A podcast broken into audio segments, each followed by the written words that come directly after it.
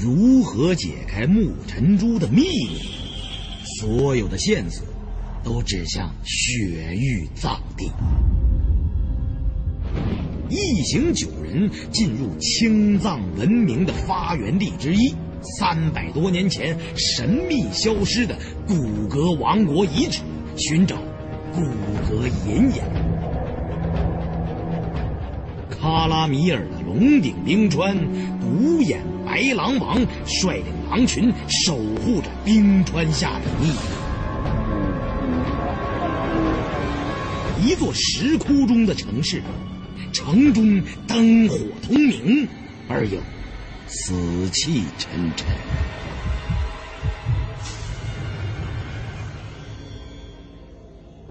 请听长篇小说《鬼吹灯之昆仑神宫》。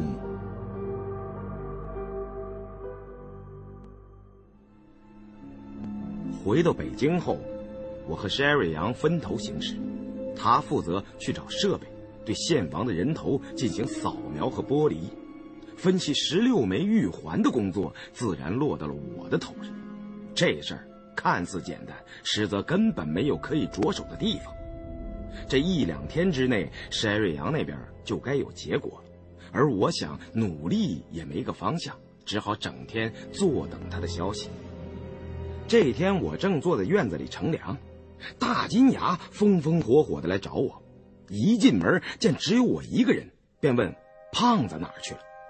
我说：“他今天一早把皮鞋擦得锃亮，可能是去跳大舞了。这个时间当不当正不正的，你怎么有空过来？潘家园的生意不做了吗？”大金牙说：“哎呀，胡爷，这不是想找你商量商量这事儿吗？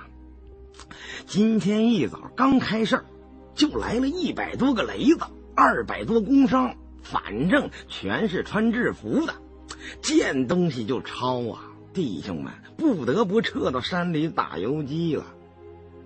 哎，这怎么回事啊？上上下下的关节，你们不都是打点好了吗？哎呀，甭提了，这一阵子来淘东西的洋人越来越多，胡爷你也清楚。咱们那些人摆在明面上淘腾的，有几样真货呀？有某位比较有影响力的国际友人，让咱们那一哥们当洋装给点了，点给他的一破罐子，说是当年宫里给乾隆爷腌过御用咸菜的。回去之后，人家一鉴定，满不是那么回事儿啊！严重伤害了这位国际友人对咱们友好的感情，结果就闹大了。这不就，哎呀！我对大金牙说：“咱们在那儿无照经营，确实不是长久之计。不如找个好地点盘个店，也免得整天担惊受怕的。”哎呀！潘家园打野摊主要是信息量大，给买卖双方提供一个大平台，谁也不指着在市面上能赚着钱，能在水底下呢暗流涌动啊！我又问大金牙：“瞎子怎么样？怎么自打回来就没见过他？”大金牙说：“瞎子现在可不是一般的牛了。”自称是陈团老祖转世，出门都有波罗乃兹接送，专给那些港客算命摸骨、指点迷津什么的。那些人还真他妈的就信丫的。我跟大金牙边喝茶边侃大山，不知不觉日已近午，正商量着去哪儿搓饭，忽然响起一阵敲门声。我心想，可能是施艾瑞阳回来了。打开院门，却是个陌生人。来人油头粉面，语气极为客气，自称阿东，说是要找王凯旋王先生。我说：“你不就是找那个胖子吗？没在家，晚上再来吧。”说着就要关门。阿东却又说：“找胡八一胡先生也行。”我不知来者何意，便先将他请进了院内。阿东说他是受他老板委托，请我们过去谈谈古玩生意。我最近没心思做生意，但大金牙一听主顾上门了，便撺掇我过去谈一道。我一看大金牙正好随身带着几样玩意儿，反正闲来无事，便答应阿东跟他过去见见他的老板。阿东把车开来，载着我们过去了。我心中不免有些奇怪，这个叫做阿东的人，他的老板是怎么知道我们住址的呢？然而问阿东那位老板是谁之类的问题，他则一律不说。我心想，他妈的，肯定又是胖子在外边说的。不过去谈一道也没什么，没准啊还能扎点款。阿东开车将我们带到了一个幽静的四合院。我跟大金牙一看这院子，顿生歉意。这套宅子可真够讲究的。走到屋内，见檀木架子上陈列着许多古色古香的玩器。我和大金牙也算是识货的人，四周一打量就知道，这儿的主人非同小可。屋里摆的都是真东西。阿东请我们落座，他到后边去请他老板出来。我见阿东一出去，便对大金牙说：“，金爷，瞅见没有？珐琅彩芙蓉雉鸡玉壶春瓶，描金紫砂方壶，嘿，斗彩高士杯，这可都是宝贝呀！随便拿出来一样，扔到潘家园都能震倒一大片。哎呀，跟这屋里的东西比起来，咱们带来的那几样东西……”实在没脸往外拿呀！是啊，哎，这位什么老板，看这气派不是一般人啊！为什么想跟咱们做生意呢？咱们这点东西，人家肯定瞧不上眼儿啊！说着话，我突然在屋中发现了一样非常特别的东西，连忙对大金牙说：“哎，金爷。”中间摆的那件瓷器，你看是不是有点什么问题？大金牙从椅子上站起身来，走到那瓷器近前端详起来。那是一只肥大的瓷猫，两只猫眼圆睁着，炯炯而有神采。但是看起来并不是什么名窑出来的，做工上也属平平，似乎不太符合这屋内的格调。雌猫最显眼的是它的胡须，不知为什么，这只雌猫竟有十三根胡须，而且是可以插拔活动的。做工最精细的部分都集中在此。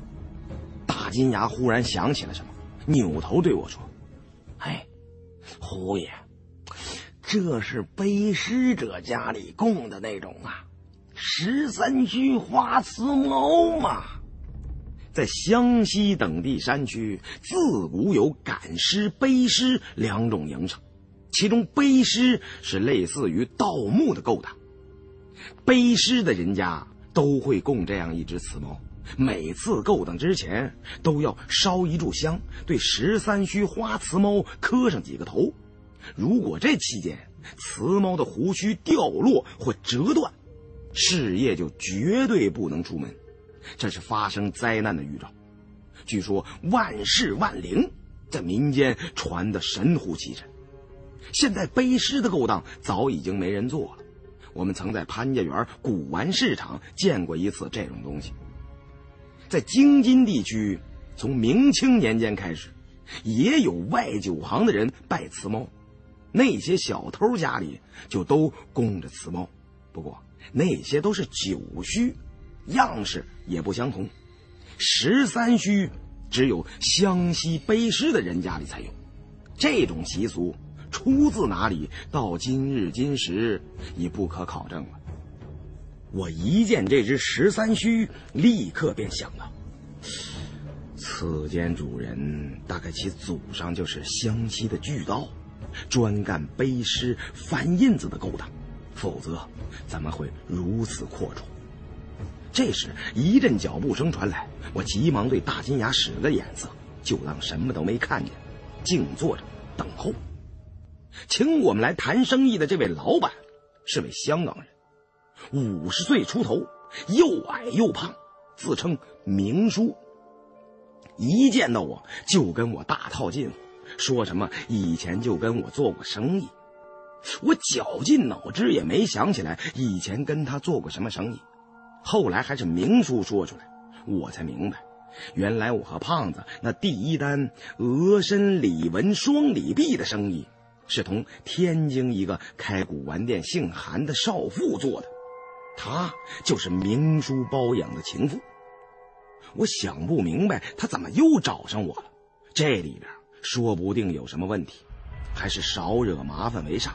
打算尽快的让他看完大金牙带的几样东西，然后大路朝天，各走半边了。于是对明叔说：“嗨，哎，老爷子，不知道您怎么这么抬举我们，大老远把我们给接过来。我们最近手头上啊，还真是没什么太好的玩意儿。”哎，就就随便带了这么几样，您要是看得上眼呢，您就留着玩。说完，让大金牙拿出几样小玩意儿让他上眼。大金牙见是港农，知道有扎钱的机会，立刻满脸堆笑，从提包里取出一个瓷瓶，双手小心翼翼地捧着。嗯，您上眼。这可是北宋龙泉窑的真东西。明叔一听此言，也吃了一惊。哇，有没有搞错啊？那可是国宝级的东西呀！你就这样随随便便装在这个包包里吗？大金牙知道，越是在大行家面前，就越是要说大话，但是要说的跟真的一样。你把他给说懵了，他就会信你的话，而开始怀疑他自己的眼力。大金牙对明叔说：“您老这还不知道呢吧？嘿，您看我镶了颗金牙是吗？我们家祖上是大金国四郎主金兀术啊！哎，我就是他老人家正宗的十八代嫡孙呐！”这都是我们家祖宗从北宋道君皇帝手里缴获来的，在黑龙江老家压了多少年箱子底儿了，这不都让我给翻腾出来了吗？明叔却并没有上当，不理会大金牙，单和我讲：“哎呀，胡老弟呀，你们有没有真正的好东西呀？”如果你不缺钱的话，我可以用东西和你交换吗？我这屋里的古玩，你看上宾狗，你就尽管拿去好了。我心想，他这明摆着话里有话呀，请我们来是有的放矢。不过，我从云南带回来的东西都有大用，便是给我一座金山，我也不能出手啊。既然这样。就别藏着掖着了，于是把话挑明了，直接告诉明叔，我们那儿最好的东西就是这件龙泉窑，虽然是仿的，但是还能过得去眼。愿意要呢就要，不愿意要呢我们就拿回去。到时候你后悔了，我们可管不着。明叔笑了笑，拿起茶几上的一本相册，说是请我看看他在香港的收藏品。我翻了没几页，越看越怪，但是心中已然明了，原来这位香港来的明叔是想买一面能镇尸的铜镜，肯定是胖子在外边说走了嘴，这消息不知怎么就传到明叔耳朵里了。他以为那面古镜还在我们手上，并不知道其实还没在我手里捂热乎就没了。我问明叔。您收藏这么多古代干尸做什么呀？明叔给我看的相册，里面全是各种棺木，棺盖一律敞开，露出里面的干尸，年代风格皆不相同，有的一棺一尸，也有两尸侧卧相对，是共置一棺的夫妻。更有数十具干尸集中在一口巨棺之中，外边都罩着有隔绝空气的透明柜子。说是私人收藏，可更像是摆在展览馆里的展品。我问明珠：“这些干尸是做什么的？”有人收藏古董，但是真正的古董，想不到也有人要。以前倒是听说过新疆的干尸能卖大价钱，但是收藏了这么多，还真是头回见，真是大开眼界了。明叔说，国外很多博物馆专门购买保存完好的古尸，这些尸体是一种凝固着永恒死亡之美的文物。其中蕴含着巨大的商业价值和文化价值。明叔对我说：“哎呀，胡老弟呀，你既然看了我的藏品了，是否能让我看看你从云南搞到的真尸古镜啊？价钱嘛，所以你开了，或者我这里的古玩，你中意哪件，拿去交换也可以了。”我心中暗想。这位明叔是个识货的人呢，也许他知道那面铜镜的来历，也未可知。不如套套词，先不告诉那面古镜早就不复存在了。于是问明叔：“这面古镜的来历有什么讲头没有？”明叔笑道：“哎呀，胡老弟呀，还和我盘起道来了吗？”这面古镜对你们没有什么用嘛，对我却有大用啊！世间辟邪之物，莫过于此啦。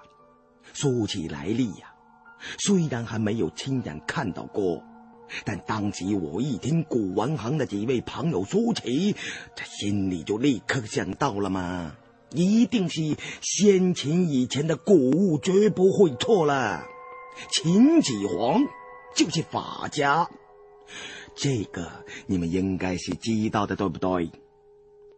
我只记得文革时有一阵子是批儒平法，好像提到过什么法家学说，具体怎么回事完全搞不清楚，只好不懂装懂的点了点头。大金牙在旁说：“哎呀，这我们都知道。”百家争鸣时有这么一家，是治国施政的理论。哎，到汉代中期尊儒后就绝根了。明珠继续说道：“哎呀，当着真人嘛，不说假话了。那面能镇尸辟邪的古镜啊，就是法家的象征之物啊。相传造于济阳山。”能照天地礼仪连起细微呀！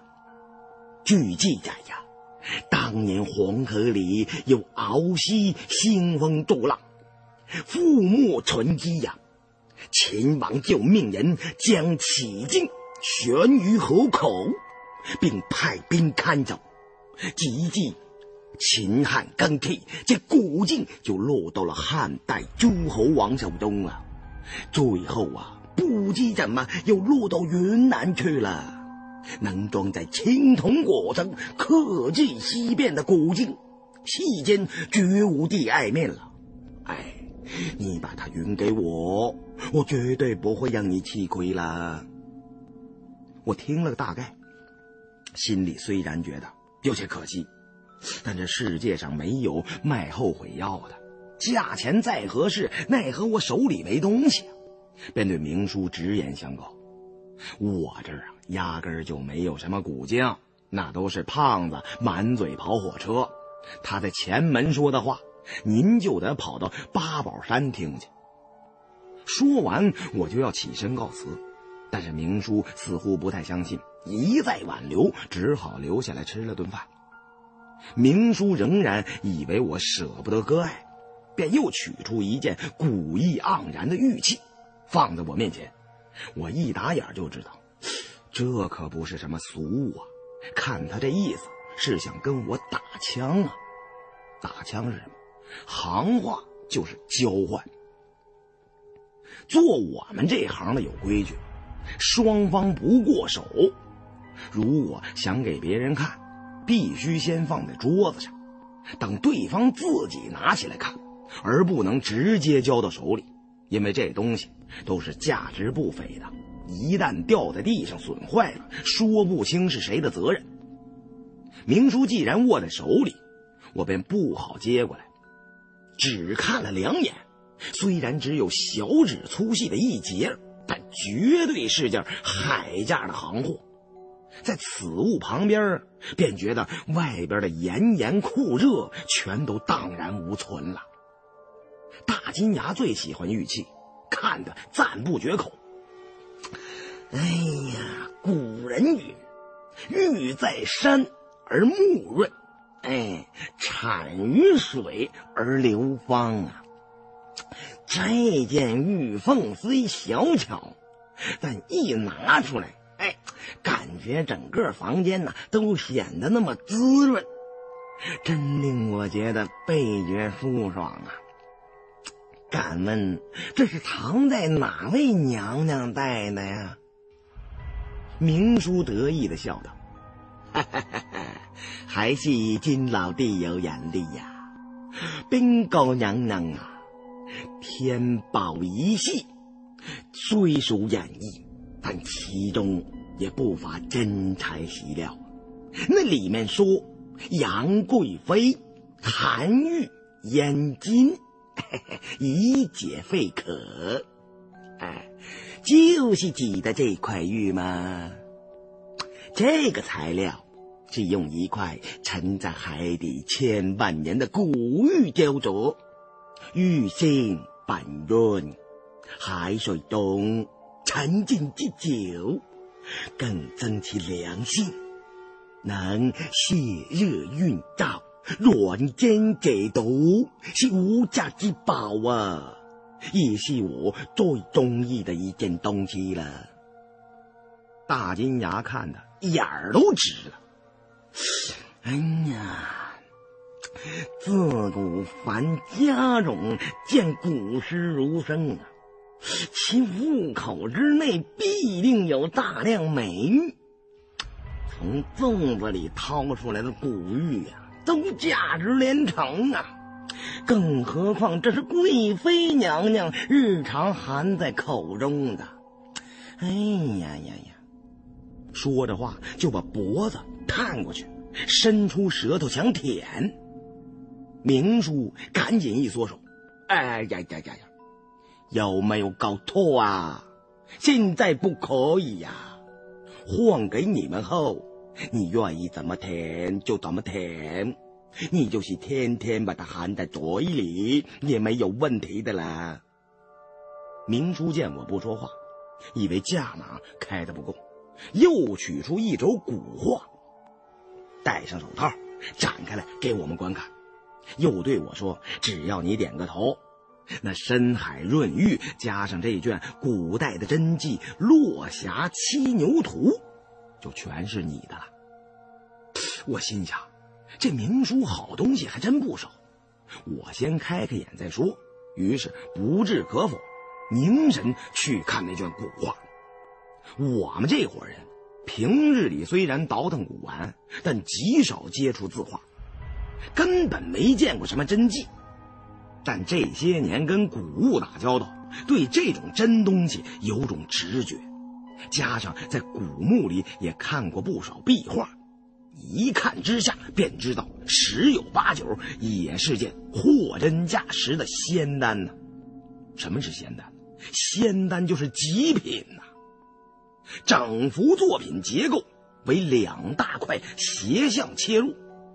近景以浓郁的树木为主，一头老牛在树下啃草，线条简洁流畅，笔法神妙，将那老牛温顺从容的神态勾勒得生动传神。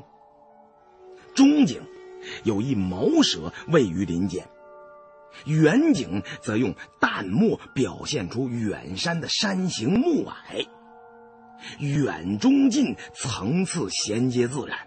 渲染的虚实掩映青烟薄雾宛如又层轻纱遮盖使人一览之余产生了一种轻深悠远空灵舒适的远离尘世之感。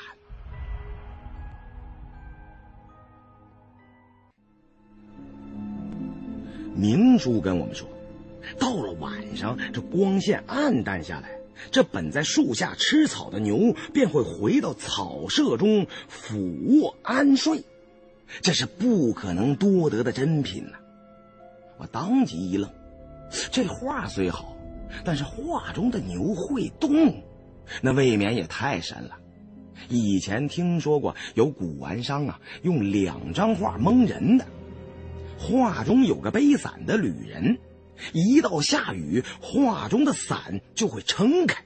其实是两张画暗中调换了，不明究竟的以为这是神物。这张落霞七牛图，怕也是如此吧。而明叔当即遮住了光线。再看那画中的老牛，果然已卧于草舍之旁，原本吃草的地方空空如也。我大吃一惊，这张古画果是神人所绘不成。明叔却不隐瞒，以实相告：这画中用了宫中秘药染过，故有此奇观。就算没有这个环节。这幅落霞七牛图也够买十几套像样的宅子了。明叔又拿了两样东西，价码越开越高啊，真是豁出了血本了。看来他必是久欲图之了。见我始终不肯答应，便又要找别的东西。我对明叔说：“哎呀，哎呀，明叔啊，我们今天呐，算是真开了眼了。”在您这儿长了不少见识，但是实不相瞒，那面法家祖师古镜啊，我的确是拿了，但是出了点意外，没能带出来，否则咱们真就可以做了这单打枪的生意。您下这么大血本换那面古镜，难道是府上的粽子有尸变之兆？如果方便的话，能不能跟我们说说？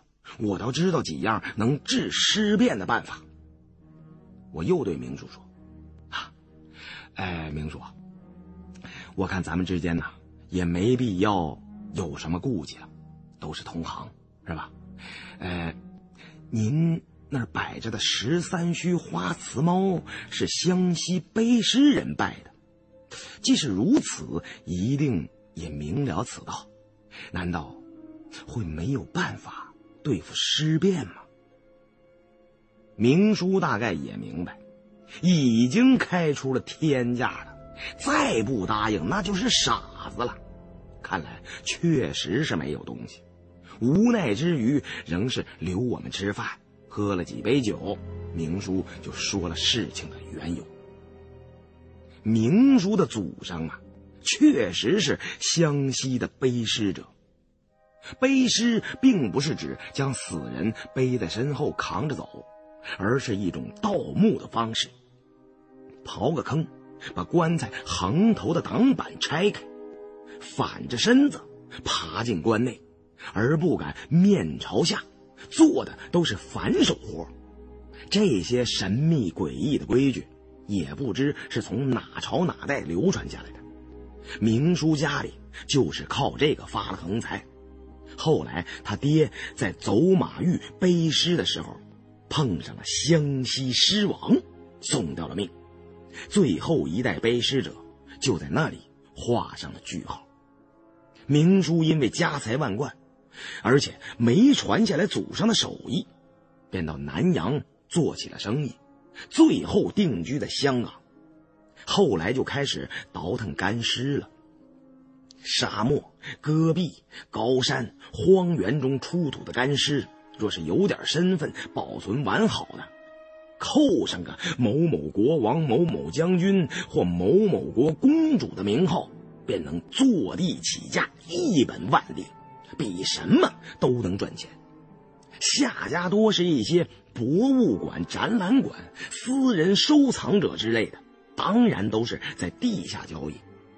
前不久，一家海外博物馆来找明叔谈生意。他们那里有本从藏地得到的古代经卷，里面记载着一位藏地魔国公主死亡的奇特现象。她因为一种奇怪的疾病而死，死后变成了一具冰川水晶尸，被认作是神迹，便用九层妖楼将他封埋在雪山之上。经卷里甚至还提到了一些关于墓葬位置的具体线索。这是一单最大的生意，但据明叔收集到的情报来看，这具千年冰川水晶尸性属极寒，阴气极重。如果没有藏传供奉莲花生大师的灵塔，普通人一旦接近就会死亡。对付那种东西。其余镇尸的物件，怕是全派不上用场。想来想去，或许用那面古镜才有可能将他从九层妖楼里背出来。我和大金牙还是头回听说这个名字，湘西狮王的传说倒是听闻已久了。究竟什么是冰川水晶狮呢？比那湘西狮王又如何呢？我听明叔所说的内容，竟是和藏地魔国有关，当即便全神贯注起来。九层妖楼我曾经见过，就是那个用方木加夯土砌的木塔，那是塔葬的雏形。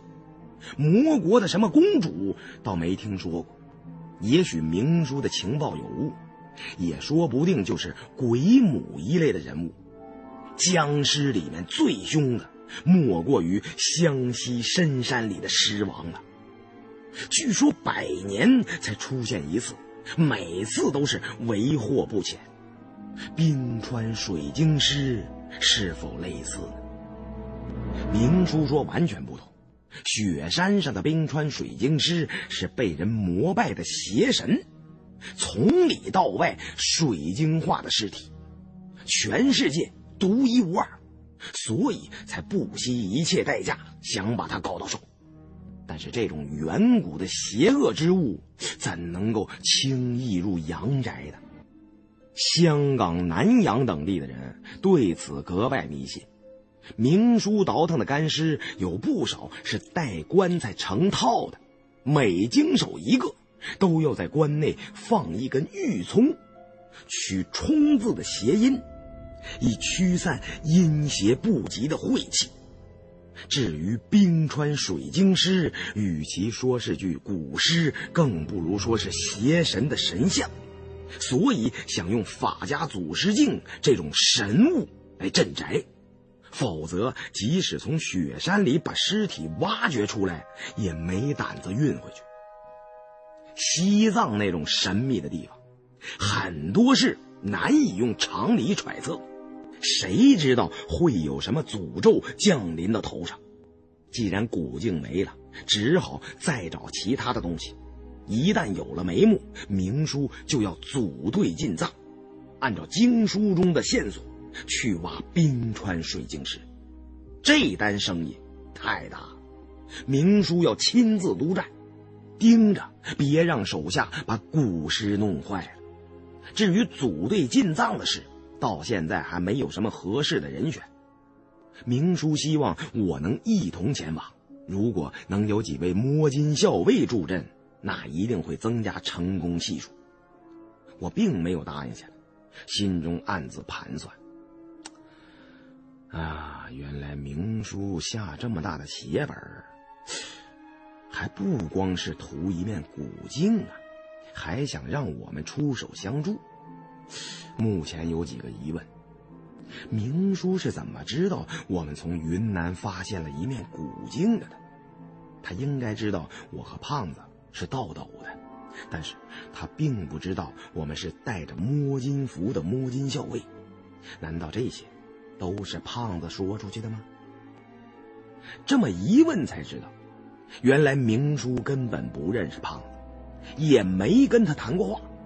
明叔说是有位算命的高人，真是堪称神术，全托他的指点。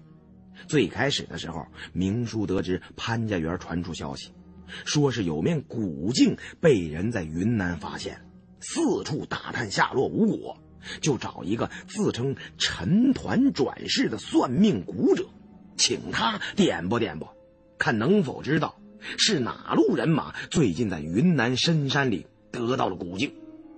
结果那古墓老者连想都没想，立刻就起了一卦，然后写了个地址，说是按这地址找，一找就能找到一位叫王凯旋的，还有一位叫胡八一的。这俩人是现今世上手段最高明的摸金校尉，都有万夫不挡之勇，神鬼莫测之机。兼有云长之中，翼德之猛，子龙之勇，孔明之智。那面古镜一定就是他们从云南逃出来的。明叔叔今日得见，果验前日卦辞。那位老先生真是活神仙呐！算出来的基数皆如烛照龟卜，毫厘不爽。不仅是陈团老祖转世。说不定还是周文王附体呢。我和大金牙听到此处，都强行绷住面孔，没敢笑出来。心想，要是这种算命的水平也能称之为烛照龟卜，哼，那我们俩也能当周文王了。不过瞎子这回也算是办了件正事，没给我们帮倒忙，净往我们脸上贴金了。人抬人越抬越高啊！于是我和大金牙也立刻装出惊讶的表情，对明叔说：“哎呀，想不到还有此等世外高人！以前一直不太了解‘未卜先知’和‘料事如神’这两个词是什么意思，今天算是生动切实的体会了一把。若是有缘拜会。”得他老人家指点一二，那可真是终生受用无穷啊！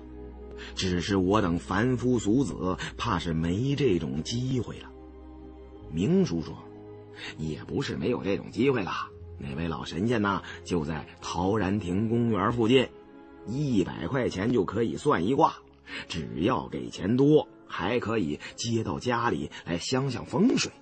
不过，他老人家有个习惯。”不是波罗乃兹不肯做，哎，我朋友那儿刚好有一辆，你们想去请他的话，我可以让阿东给你们开车去。我谢过了明叔的好意，再说下去，非得笑出来露了馅儿，赶紧岔开话题，不再谈那算命的瞎子。我对明叔说：“去藏地挖九层妖楼里的冰川水晶尸，这个活按理说我能接。”尽管没有法家祖师的古镜，我也能够想办法给您找个别的东西代替。至于具体是什么，现在不能说。总之啊，杀猪杀屁股各有各的杀法，我们摸金的有我们自己的办法。但目前我有件更重要的事要做，在没有结果之前还不能应承下来。过几天之后，我再给您个确切的答复。明叔显然对我们甚为倚重，一再嘱托，并答应可以先给我们一些定金。我和大金牙对那块杨贵妃含在口中解肺渴的玉凤早已垂涎三尺，便问能不能把这玩意儿先给我们？我们一旦腾下手来，一定优先考虑您这单买卖。明叔赶紧把那玉凤收了起来，哎。别急，别急呀！戏成之后，这些全是你们的。但这件玉器做定金实在是不合适了，我另给你们一样东西。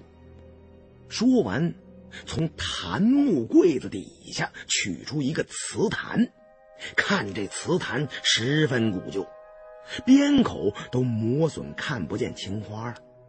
我跟大金牙立刻没了兴致。心想，这明叔还是不见兔子不撒鹰的老财迷呀！这破烂货到潘家园都能论车皮收了。明叔却神秘兮兮的从瓷坛中掏出一个小小的油纸包，原来坛子里有东西，密密实实的用油纸裹了，得有十来层。先把油纸外边涂抹的蜡，刮开，再将那油纸一层层揭开。我跟大金牙凑近一看，这层层包裹中封装的，竟是两片发黄干枯的树叶。我学着明叔的口吻说：“哎呀，有没有搞错呀？这不就是枯树叶子吗？我们堂堂摸金校尉，什么样名气没见过呀？”我说着话，捏起来一片看了看，好像比树叶硬一些，但绝不是什么值钱的东西。看完又扔了回去，对大金牙使了个眼色，怒气冲冲的对明叔说：“你要是舍不得落定也就算了，拿两片树叶出来寒碜谁呀？啊，成心跟我们大陆同胞犯葛是不是？”大金牙赶紧做事拦着我，对明叔说：“哎。”哎呀，我们胡爷就这脾气，哎，从小就苦大仇深，看见资本家就压不住火。他要真急眼了，谁都拦不住啊！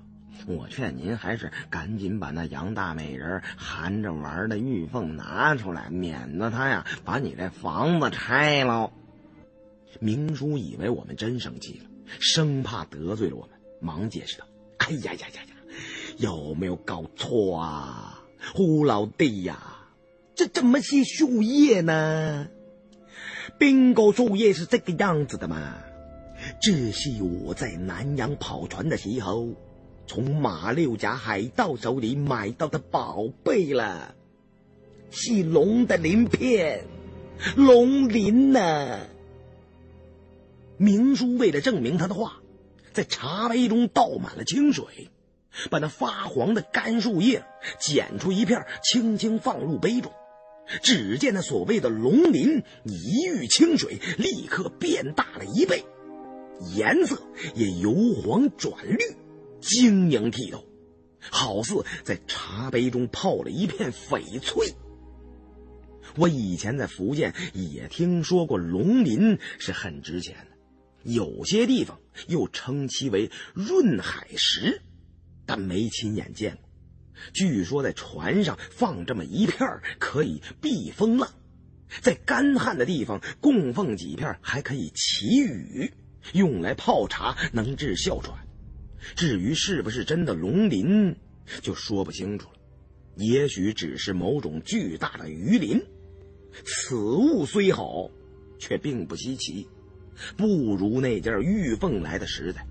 于是装作不懂。对大金牙说：“哎呀，这怎么会是龙鳞呢？哎，我说金爷，你看这是不是有些像咱们做菜用的那种，嗯，叫什么来着？虾片儿，一泡水就变大了，一块钱一大包。我们家小三儿啊，最喜欢吃这一口，这两片都不够塞牙缝的。”我们好说歹说，最终也没把玉凤蒙到手。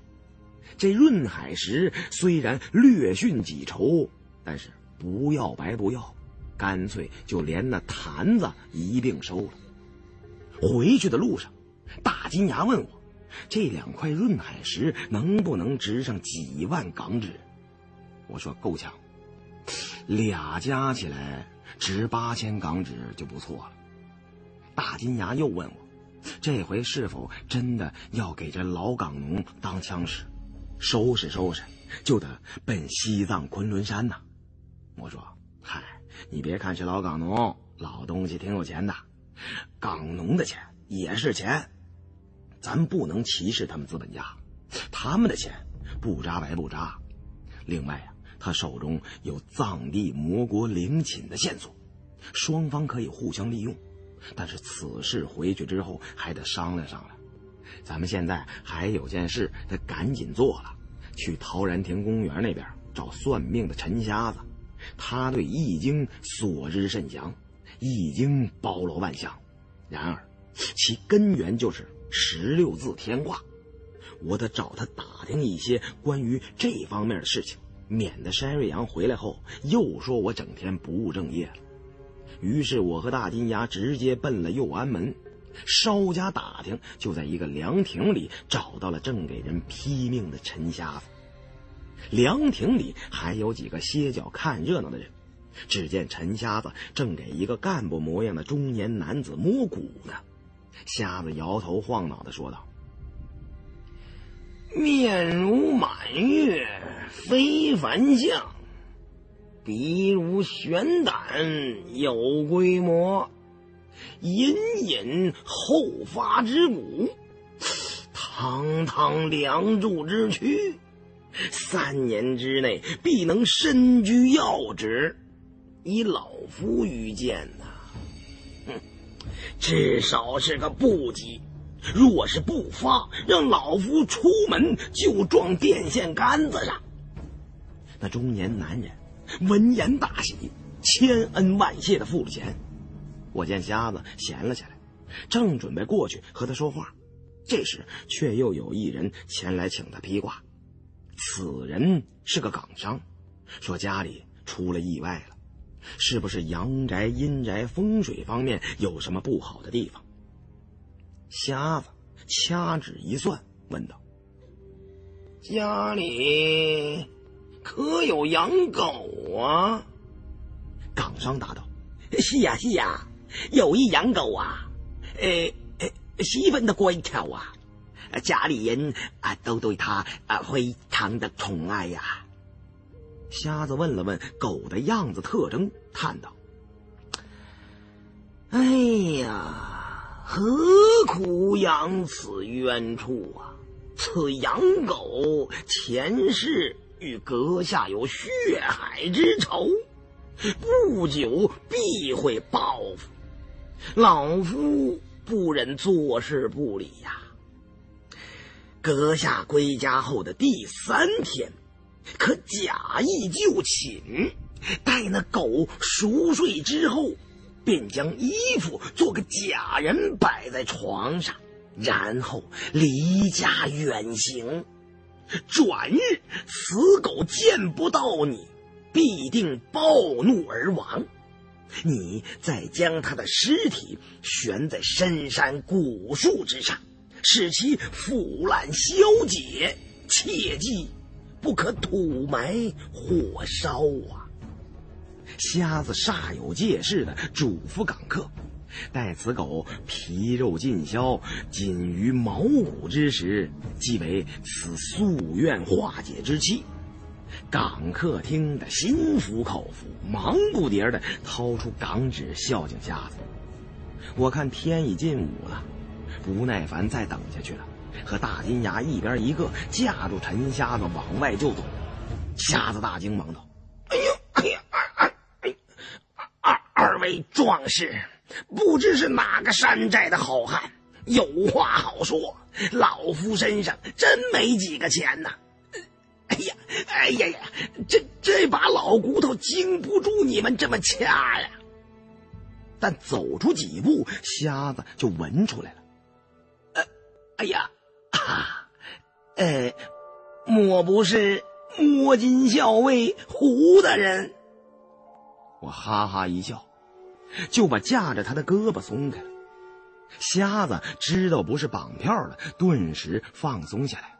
谁知得意忘形，向前走了两步，一头撞在了电线杆子上。瞎子疼得直咧嘴呀，捂着脑袋叹道：“哎呀，哎呀！今日泄露天机，夺造化之秘，故有此报啊！”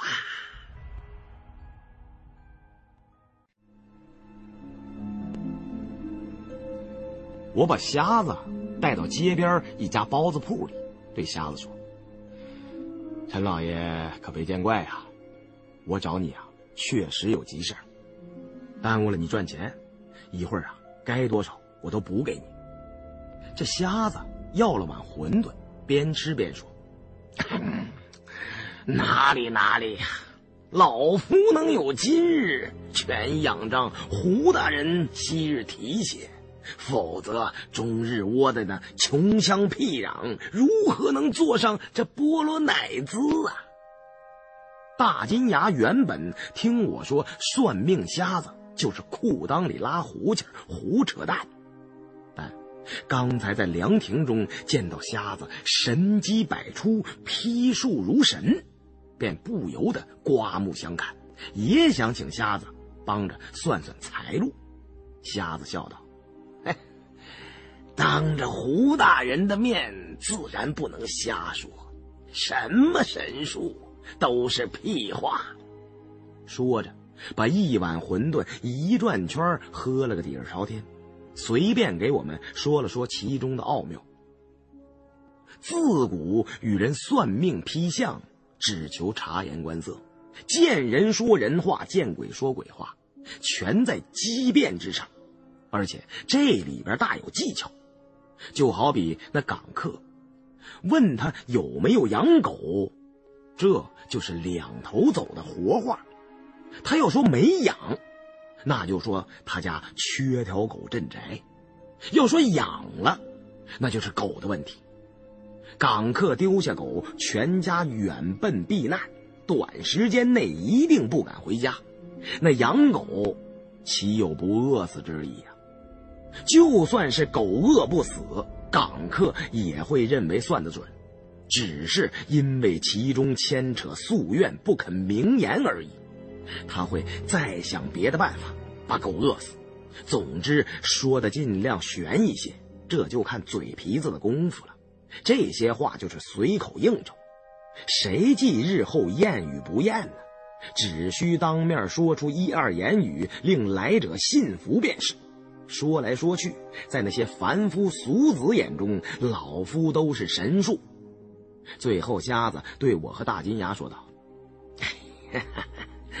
二位民工，天下神于术者能有几人呢？无非见风使舵而已。凡算命问卜，皆不离此道。能此则神，舍此故，无所谓神也。”大金牙对瞎子说。哎呀，陈老爷真是高人呐！若是不做算命的行当，而经营古玩字画，一定能够发大财。就您老这一套，能把死人说活的本事，我是望尘莫及呀！我听了瞎子这番言论。心想，在明叔家里听到瞎子给人起卦，便觉得或许他知道一些十六字天卦的奥秘。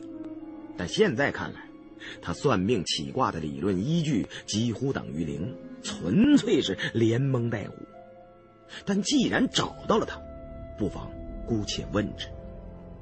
于是出言相询，问瞎子是否懂得易经。可否听说过失传已久的十六字之事？瞎子捻了捻山羊胡，思索良久，才道：“哎呀，意中自是万般皆有。不过老夫当年做的营生是谢岭八关，后来丢了一对招子。”才不得不给人算命摸骨糊口啊！对倒斗的事是熟门熟路，对阴阳八卦却不得其道啊！不过老夫听说，在离京不远的白云山，最近有个很出名的阴阳风水先生，得过真人传授，有全卦之能。精通风水与艺术，你们不妨去寻访此人。他既然自称全卦，必有常人及不得之处啊！我让瞎子把那全挂真人的名姓以及他所住的村子说了一遍，记在纸上。所谓白云山，即是燕山山脉的一处余脉，距离北京不远。几个小时的车程便到了，我打算稍后就去一趟。为了百分之一的希望，不得不做百分之百的努力。然后我又让瞎子说说发丘印的传说。我盘算着，既然没有古镜，只好弄个一样镇邪的发丘印去唬明叔。关键是，他能把那魔国陵墓的线索透露给我们。至于他拿回去能不能镇宅，我又哪里有空去理会？瞎子说起盗墓的勾当，却是知之甚详。这几十年传统的盗斗手艺和行规出现了断层。而瞎子就可以凭着当年在江湖上闯荡的见闻，给我们填补这一块空白。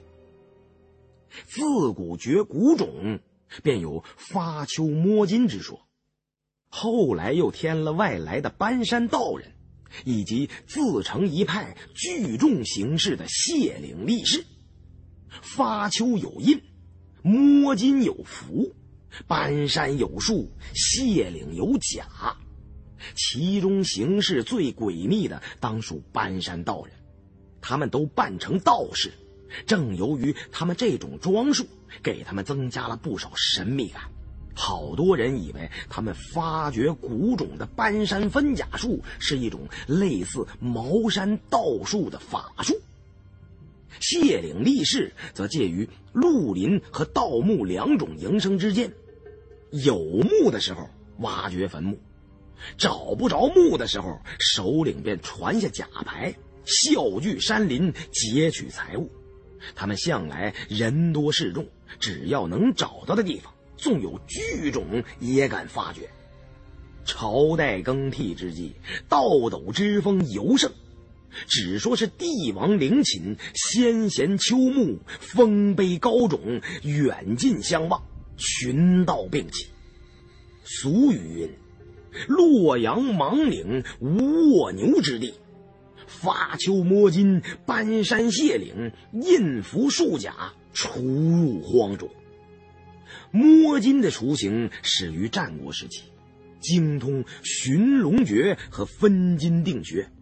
发丘将军到了后汉才有，又名发丘天公或者发丘灵官。其实发丘天官和摸金校尉的手段几乎完全一样，只是多了一枚铜印，印上刻有“天官赐福，百无禁忌”的八个字，在盗墓者手中是件不可替代的神物。此印毁于明代永乐年间，已不复存在于世了。我按瞎子的描述，将发丘印的特征、大小等细节一一记录下来，然后让大金牙想办法找人做个仿的，最好是在仿古斋找个老师傅，以旧做旧，别在乎那点成本，回头做的一看就是潘家园地摊上的新加坡。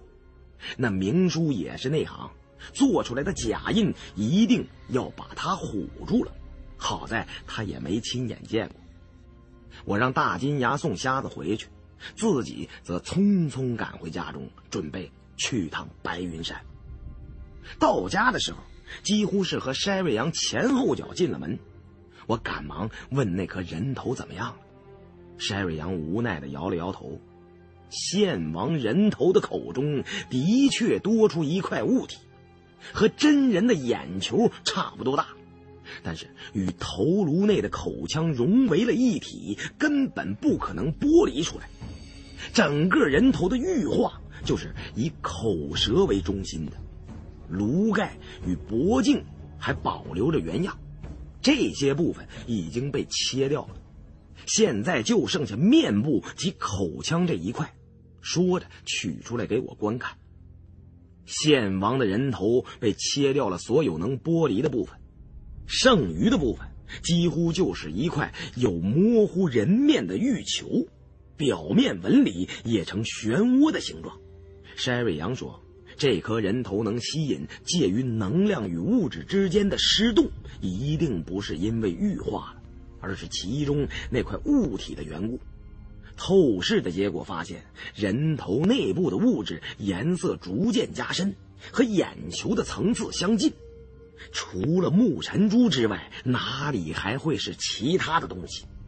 只不过龙骨天书凤鸣岐山中所隐藏的信息，咱们无从得知，也就无法理解古人对此物特征的描述了。它究竟是眼球、漩涡、凤凰，还是其余的什么东西？又同长生不老、羽化成仙有什么联系呢？以献王为鉴，他是做错了某个步骤，还是理解错了天书中的内容？当年扎格拉玛族中的祖先占卜的结果，只提到想消除诅咒必须找到木尘珠，但找到之后怎么做就没有留下记载。我对山瑞阳说：“这些天呢，我也没闲着，刚打听到一个白云山全挂真人的事儿。我想起以前我祖父的师傅，他就是在白云山学的艺，说不定啊。”那本阴阳风水残书也是得自于白云山，我这就打算立刻过去碰碰运气。山未阳一听有机会找出十六字全卦，便要与我同行。我说呀，你还是留在北京家里吧，因为还有很多事要做呢。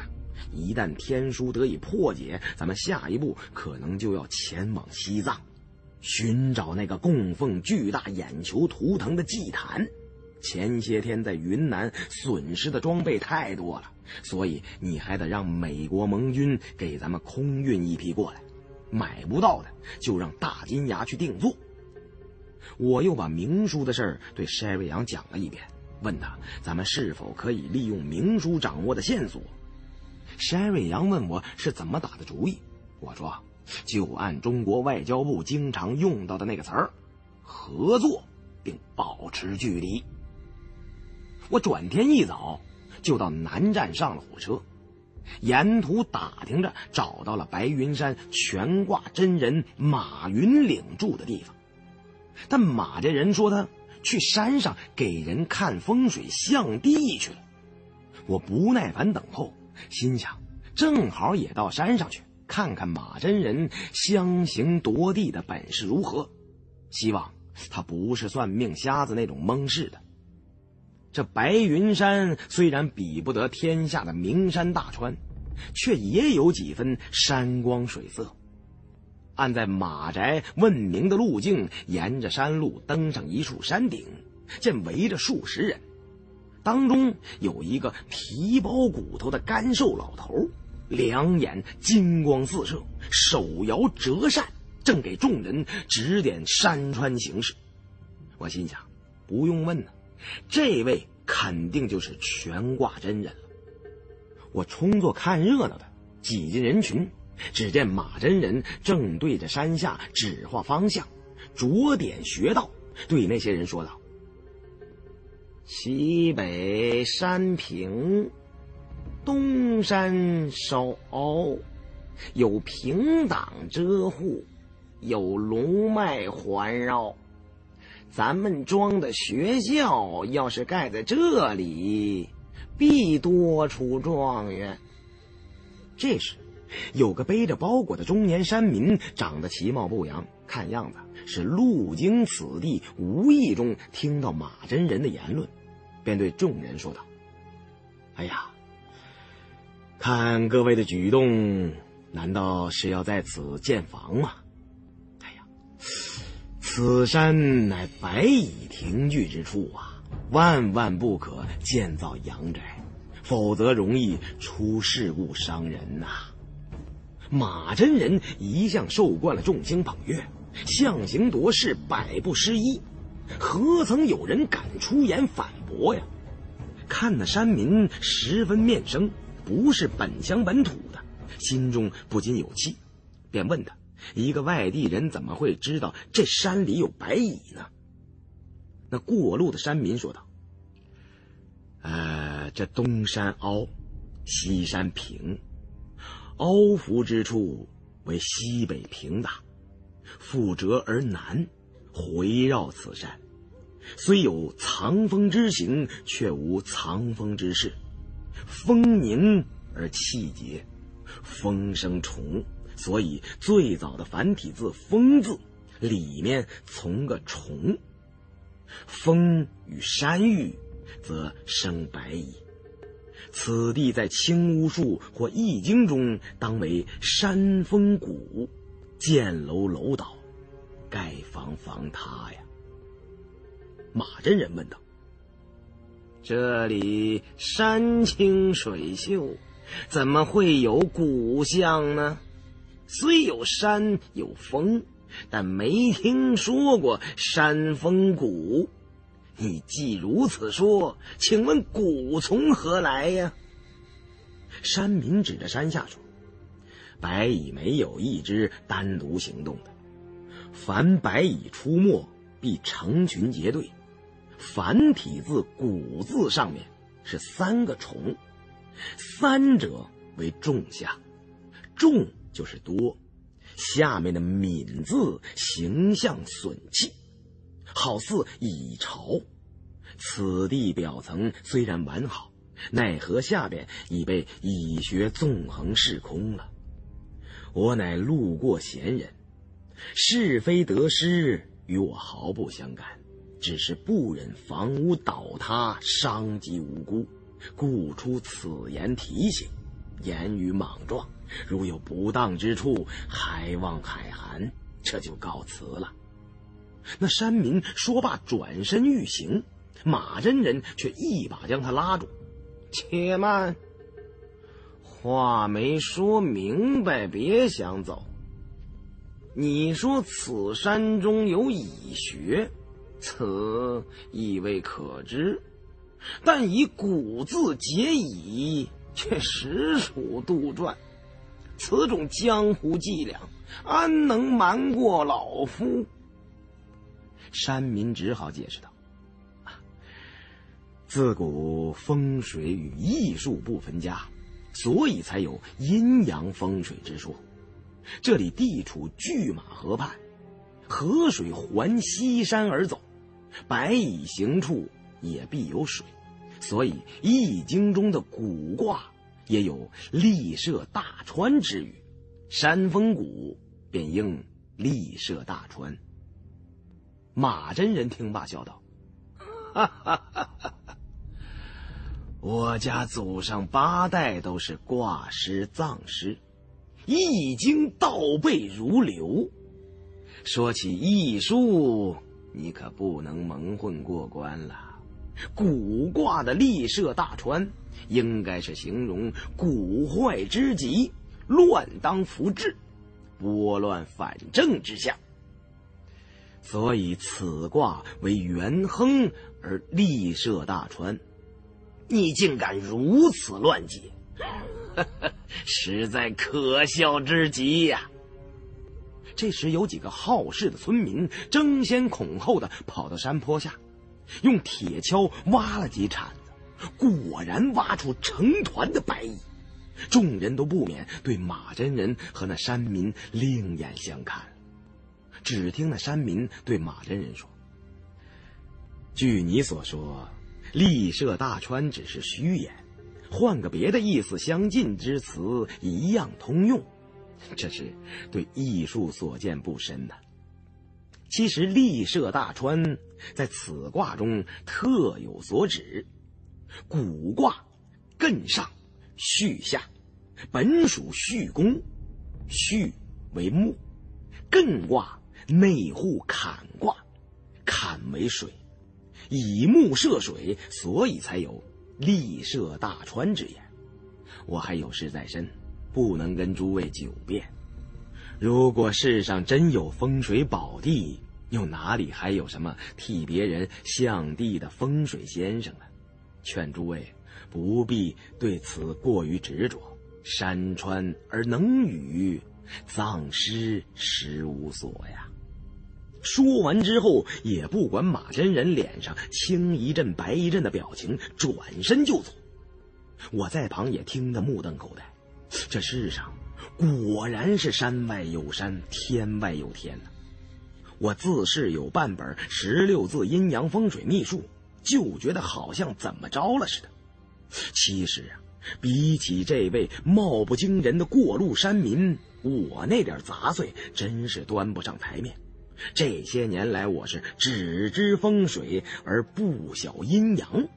我猛然间醒悟，这山民对卦术了如指掌，又通风水秘术，今天该着扛着让我撞见，岂能擦肩而过，失之交臂呀？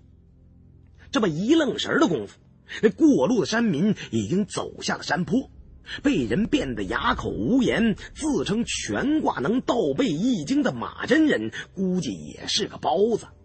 我看都懒得再看他一眼，从后三步并作两步的追了上去。山路曲折，绕过山凹后，终于赶上了他。我单刀直入的说：“想了解一些卦术之事。”那山民也没什么架子，与我随口而谈。原来他是来此地探亲的，这时正要赶路乘车回老家。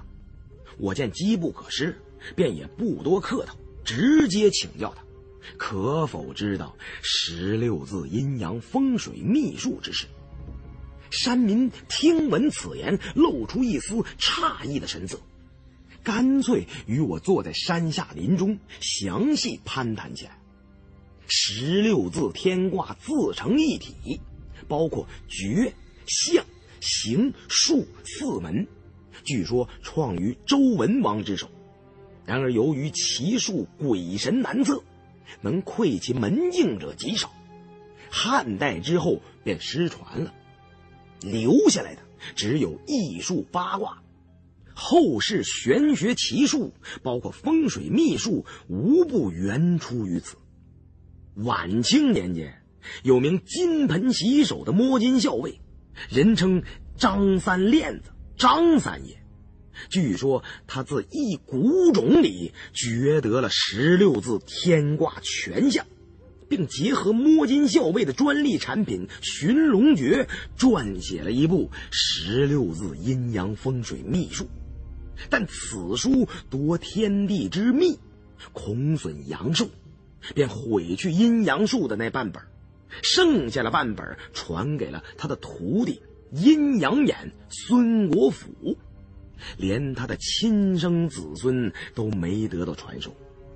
这位山民就是当年张三爷的后人张迎川，他所知所学无非都是家中长辈口述，特别精研艺术。我们一盘起道来，越说越近。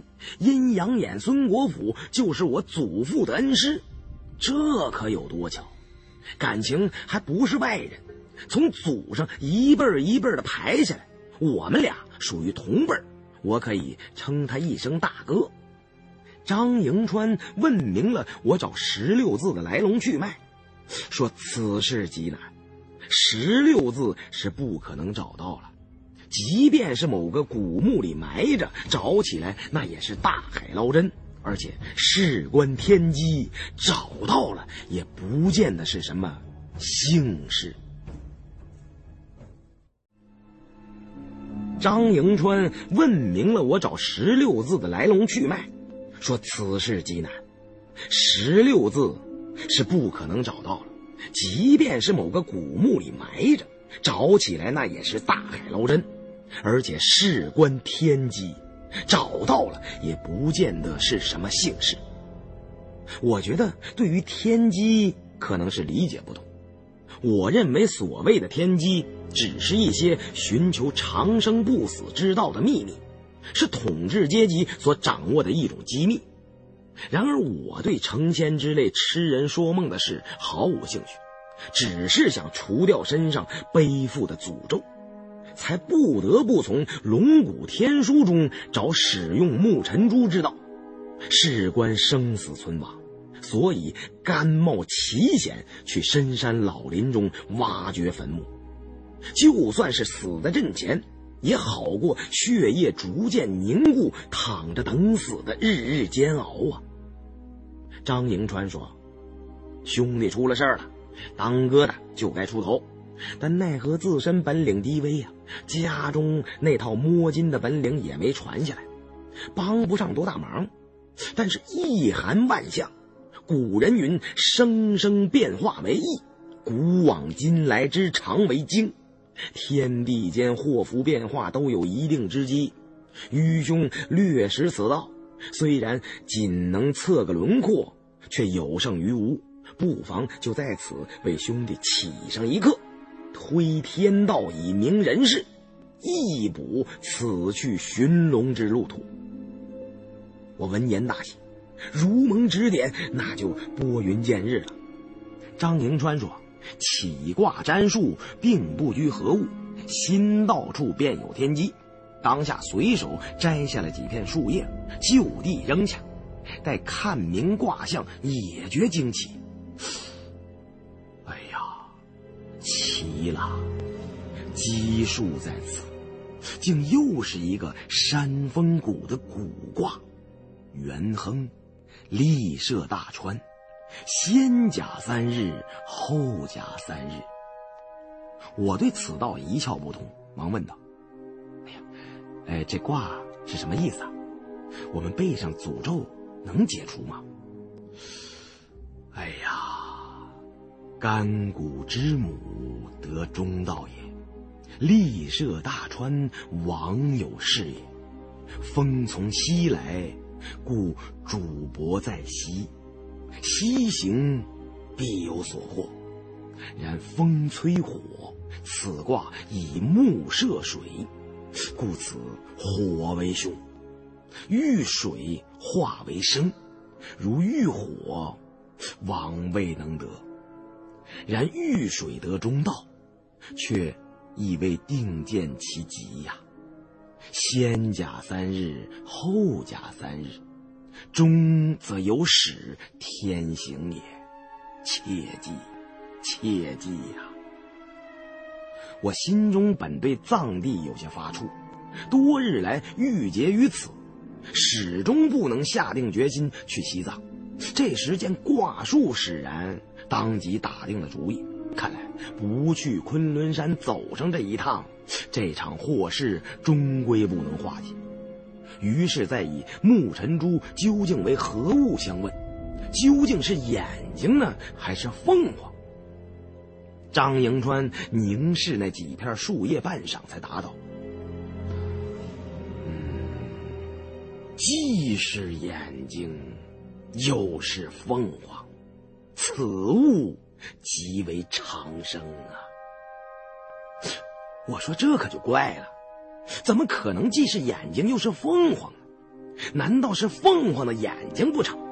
凤凰是神话传说中的神兽，世上又怎么会有凤凰的眼睛呢？张迎川为我解读此卦基数：先甲三日，后甲三日。中则有始，这些皆为轮转往复事也。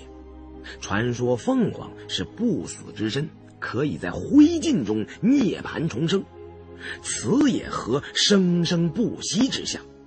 木为二，三为奇，日虽似木而非木，故不足为木。然而有三在前，多出其一。即又为木，我以奇数观其物，可能是一种象征长生不死之意的极其类似人木而又非人木的东西，但究竟是什么，神机不足，参悟不透啊。虽然未能确切指出木尘珠具体是何物，但已让我茅塞顿开，佩服的五体投地。眼前那层浓重的迷雾，终于已经揭开了一条缝隙了。事前我并未对他言明木尘珠的情况，但他竟以几片树叶以及两句问话就断出了“长生”二字，结合最近经历的事情，无不吻合。这八卦之术已惊奇如斯了。倘若有十六字，那真可通神了。张迎川说：“今日基数已尽了，再多占则有逆天道。刚得聚首，却又不得不各奔东西。卦数之准与不准，皆在心思与天机相合。也许失之毫厘，就差之千里了。刚才所起的一刻，可以作为参考，不可不信，也不可尽信。愿君好自为之，日后有缘当得再会。我把他所言的卦辞都一一牢记。从西藏回来后，若是还有命在，一定再去拜会。于是双方各留下了地址，我一直将他送到山下的车站，方才惜别。我站在原地，回味那些卦辞，竟又觉其中奥秘深不可测。回到北京之后，我将遇到同门张迎川的事情对众人讲了一遍。按他所推基数，只要带着木尘珠到西边走一趟，有些问题自然会迎刃而解。遇水得中道，要去有水的地方才能有进展。我首先想到的就是悬挂在天空之上的仙女之湖。关于魔国的事，在历史上没有任何记载。只有藏地唱诗人口中的智敌宝珠王五勋诗篇才有相关的信息。等一切准备就绪后，我打算先行进藏，去拉姆拉措湖畔找我的喇嘛阿克。如果喇嘛还健在，他一定可帮忙找一位天寿的唱诗人。筛卫阳把一份进藏装备物资的清单给我看了看，问我还有什么需要补充的。这些装备有一部分要从美国运来，其余的一些传统工具则需要由大金牙搞来，买不到的也由他负责找人定制，最少需要十天以上的时间才能准备齐全。我对山瑞阳说：“你来筹备物资，我还能有什么不放心的呢？我想不到的，你也能想到，不过一定要准备大量的生姜。”至少照着六七百斤准备。对于生姜，咱们是韩信点兵，多多益善，全都给他榨成姜汁，带到西藏去。到雪山上去挖九层妖楼，没姜汁，根本没办法动手。山瑞阳和胖子都觉得纳闷。胖子问道：“我说老胡，带这么多姜汁熬姜汤不成？嗨！”我看还不如多带些白酒，在雪山上御寒，喝白酒才行啊！我对胖子说：“你们没去过西藏雪山，所以不知道。以前我们部队在昆仑山一个古冰川里施工，那千万年的玄冰结实的，你们无法想象。抡起镐来凿上去，就是一个白点儿。普通的工具根本就切不动这些冰。”但这世上啊，一物克一物，物性皆有生有福，就如同米醋可以腐蚀夯土层，用姜汁涂抹至凿冰的工具上，就可以迎刃而下。虽然肯定不及切豆腐来的轻快，却能省好大的力气。咱们不知道九层妖楼在冰下多深，只有尽可能多的准备生姜汁。没过几天，大金牙那边就已经把发丘印做好了。我见时机成熟了，就对大金牙说：“金爷，你现在就是中英香港事务联络小组的组长了，是时候把那明叔约出来谈谈条件了。”于是大金牙立马去和明叔通了消息，回来告诉我，明叔那边正跟农奴盼红军似的等着咱们呢。当晚就要请众人去府上详谈。我们全班人马总共四人，来到了明叔那套幽静古朴的四合院里。明叔说他这边已经准备好了，随时都能出发进藏了，但还缺一样镇尸的东西。我对明叔说：“明叔，法家祖师古镜虽然没了，还好。”我找到一枚发丘天官的铜印，纵然是湘西狮王被这印上的天官赐福百无禁忌八个字压上，也永世不得发作了。这枚铜印不仅能克尸变，更能挡杀冲神。九层妖楼里的那个邪神同样不在话下。哎呀，这就太好了！我祖上多少代都是背西的，家鸡在南洋跑船那么多年，风俗喜言，所以对这些戏非常迷信呐。有了这件东西，不管能不能用得上，胆子先壮了吗？要不然还真不敢去动那冰川水晶溪呀。明叔把那枚发丘印从盒子里取出来，端详了一番。我怕他看出破绽，赶紧对大金牙使了个眼色。大金牙立刻就此印的来历猛侃了一通，说的云山雾罩。加上我和胖子在一旁有唱有和，总算是把明叔瞒了过去。毕竟这枚亚印也是件古物，仿古斋做旧的手段堪称天下一绝。明叔虽然浸淫此道已久，但对发丘印一物毫不知晓，所以被暂时唬住了。明叔说：“胡老弟啊，听你的意思是说，你们摸金校尉这次总共出动三个人，除了金牙衰仔不去，由你带头。”还有这位靓女和这位肥仔，既然你们肯帮手，咱们一定可以马到成功，从雪山上把冰川水晶石挖回来。有言在先啊，呃，这个九层妖楼里的名器一家一半，冰川水晶石归我所有，然后这屋里的古董随你便挑，就算是报酬了。做成了这笔大买卖，能够咱们吃上几生几世。回来之后便可以就此金盆洗手了。我心想，藏地九层妖楼里多是古器，没有什么金玉，我们要不要都无所谓。最重要的是依靠明叔掌握的情报，找到那座封存完好的魔国陵墓，可以从中找到一些线索，使我们能够找到供奉着眼球图腾的那座神殿。我急于想知道九层妖楼的详情，便对明叔说：“啊，哎，明叔啊，只要装备、器械等等物资准备齐全，在这五六天之内就可以开始行动了。现在是不是能把详细的情报资源共享一下？大家分析分析，拿出几个方案研究研究啊？”明叔面露难色，表示博物馆那边。给他的线索只不过是一本解放前从西藏被盗卖过去的经书，这本书记载了古格王朝的一些传说，其中记载的骨骼银眼，就是魔国历代陵寝的分布图，那座埋葬着邪神的九层妖楼，还有世界至敌宝珠大王所封印着恶魔的大门。都可以从骨骼银眼中找到线索。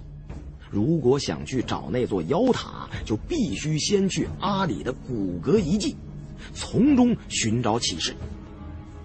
我在藏青交界的地方当了五年兵，从没有听说过西藏有什么古格王朝的遗迹。胖子和大金牙就更是不知道了，听得面面相觑，都作声不得。山瑞阳似乎知道一些。古格王朝的王城，在三十年代初就被意大利探险家杜奇教授发现了。他曾断言道：“这是世界上最神秘的地区之一。”这件事儿震惊了全世界。美国很多媒体都做过详细的报道。在神秘消失的各个城市与王朝中，骨骼是距离我们生活的时代最近的，但它的神秘色彩丝毫不比精绝楼兰逊色多少。这西藏阿里地区是一片鲜为人知的秘境，甚至常年生活在西藏的人对神秘的阿里都一无所知。那一地区，南临喜马拉雅，北依冈底斯山脉的主峰冈仁波齐，是座神山，是印度教、耆那教派、本教，包括藏传佛教共同的神山。是信徒们心中最为神圣的仰视之地。就在这样一个集各种神秘元素于一身的山峰下，有一片与世隔绝的区域，那里就是古格王朝遗迹所在的阿里地区。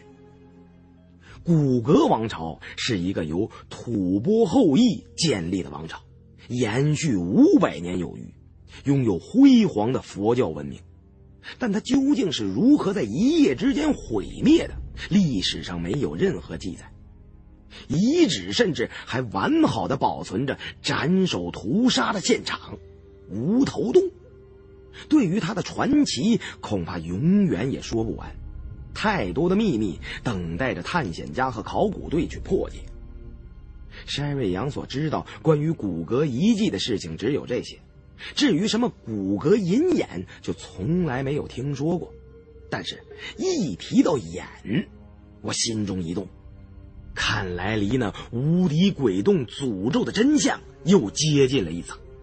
目前所有的线索都瞄准了藏地。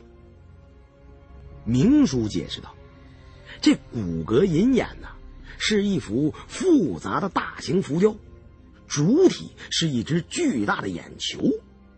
这幅壁画的含义，通过藏传佛经中的记载，可能是记录着莲花生大师与智敌宝珠大王铲除魔国的事迹。魔国是一个信奉轮回、供奉邪神的国家。骨骼银眼虽然形似巨眼，但实际上。在懂密宗风水者的眼中，它是一个坐标指示图。明叔手中的经卷有张魔国领地的地图，魔国的邪山鬼湖，包括封埋冰川水晶师的妖塔，所有这些信息都可以在银眼中找到。明叔说他已经搜集到了密宗风水的资料。密宗风水学远远没有中原的青乌风水复杂，只要找个懂寻龙诀的摸金校尉，带着经卷到骨骼遗迹的庙宇里，对照骨骼银眼加以印证，很容易就可以找到想找的地方。我听明叔说明了之后，心想这老港农果然有十分的心机呀，把线索告诉了我们。但只要经卷还在他手中，我们就不可能甩掉他自己行动。看来，只有先帮他挖开妖塔，掘出那具古尸了。我又劝明叔：“这西藏啊，高寒缺氧，好多地方鬼见了都发愁。您这么大岁数了，不一定要亲自去。”明叔固执己见：“哎呀，这么大的买卖！”不亲自看牢了，钱还不被别人赚走了吗？当然，这不是我对你们不放心，主要是想亲力亲为，血汗钱才吸得甜嘛。当年我曾经跑过二十几年的船了，别看五十来岁了，身体状况绝对不成问题了。我见说什么都不管用了，只好认了。去就去吧，不过出了事儿就得自认倒霉。这么算来，这次去西藏就是四个人了，还要雇个向导，还有一些脚夫。明叔说：“哎呀，怎么会是四个人呢？我还要带上几个亲信嘛。除了我之外，还要带我的保镖彼得黄。”还要带上我大陆的夫人韩秀娜，她是一位古董鉴定方面的专家了。另外还有我的干女儿阿香，她是我最得力的助手。这么算来，牙，一三，啊，不算向导和脚夫，咱们这个队一共是七个人呐。五天后出发，先到冈仁波齐峰家的谷歌遗迹。我看了看筛瑞阳等人，筛瑞阳无奈的耸了耸肩，胖子倒毫不在乎，觉得人多热闹。大金牙冲我偷着呲了呲牙，那意思是，这些包袱你们算是背上了。我心想，这他妈港农是打算全家去度假呀，老婆孩子保镖都齐了。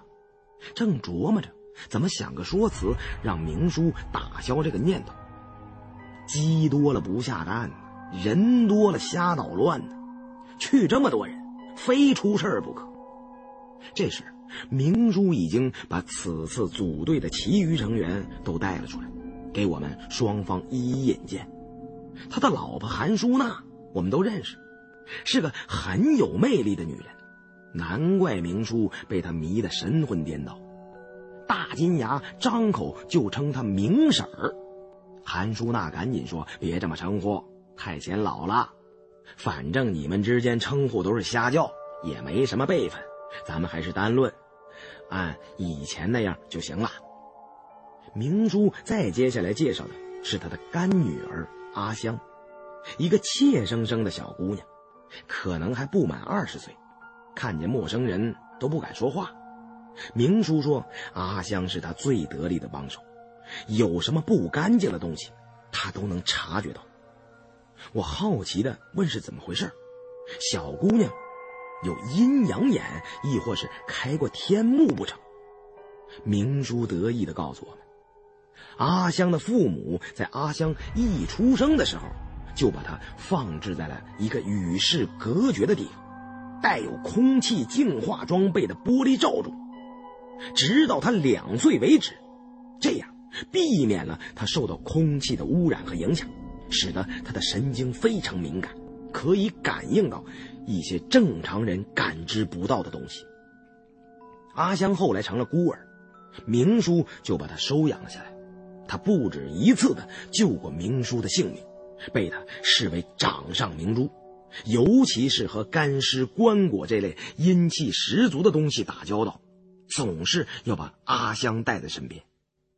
山瑞阳在一旁告诉我们说：“明叔不是乱讲的，美国有一个教派的人都如此行事。这个叫阿香的小姑娘也许会帮到我们，但最好不要带她进藏。身体好的人都难以忍受高原反应，阿香的身体这么单薄，怕是要出什么意外。”明叔那边愿意带谁去，我实在没办法干涉，于是低声对塞瑞阳说：“看来明叔这回豁出血本去挖冰川水晶石，是赌上了他全家的性命，一定是志在必得。劝是劝不住了，纵有良言，也难劝该死鬼。咱们尽量多照顾他们，尽力而为就行了。最后是死是活。”能否把冰川水晶石带回来，那要看他们的造化了。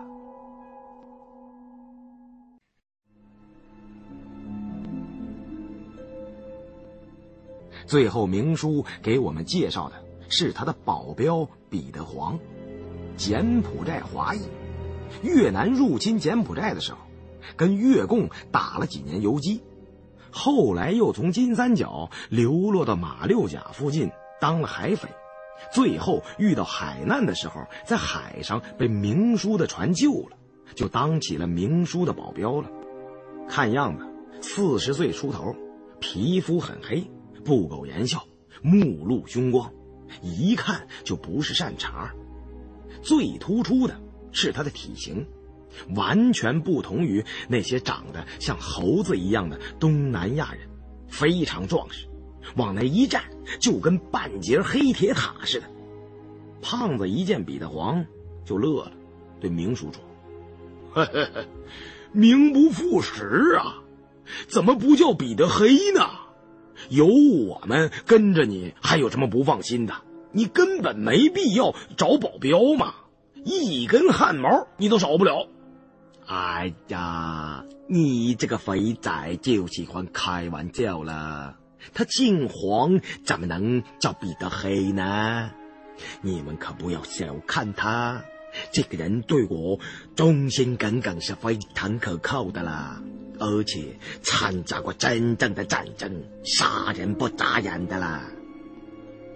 胖子对明叔说：“哎呀。”让他赶紧歇菜吧！啊，游击队那套把式算什么呀？我们胡八一同志，当年可是指挥过整个连的正规军呢。还有我，啊，你听说过胖爷我的事迹吗？北爱尔兰共和军的核心成员。当年我，我拦住胖子的话头，不让他再接着吹下去。对明叔说。既然成员和路线都已经定好了，那咱们就各自回去分头准备。你们再去医院检查检查身体，如果没有什么问题，五天之后开始行动。明叔说：“OK，路线和装备就由胡老弟全权负责。你说几时出发就几时出发，毕竟咱们这一队人马只有胡老弟对藏地最为了解。”我带着胖子等人告辞离开，回到了自己家里。我当即就收拾东西，准备只身一人提前进藏，到拉姆拉措湖畔去找铁棒喇嘛，请他帮忙找一位熟悉藏地风俗、地理环境的向导，最好还是一位天授的唱诗人。如果不能一人兼任，找两人也行。我把领队进藏的任务就交给了山瑞阳。他虽然没进过青藏高原，但曾经去过撒哈拉、塔克拉玛干、亚马逊丛林等自然环境恶劣的地区探险，心理素质和经验都没问题。我们商议了一下，山瑞阳将会带队抵达狮泉河，与我在那里会合，尽量轻装，装备补给之类的东西则暂时留在北京。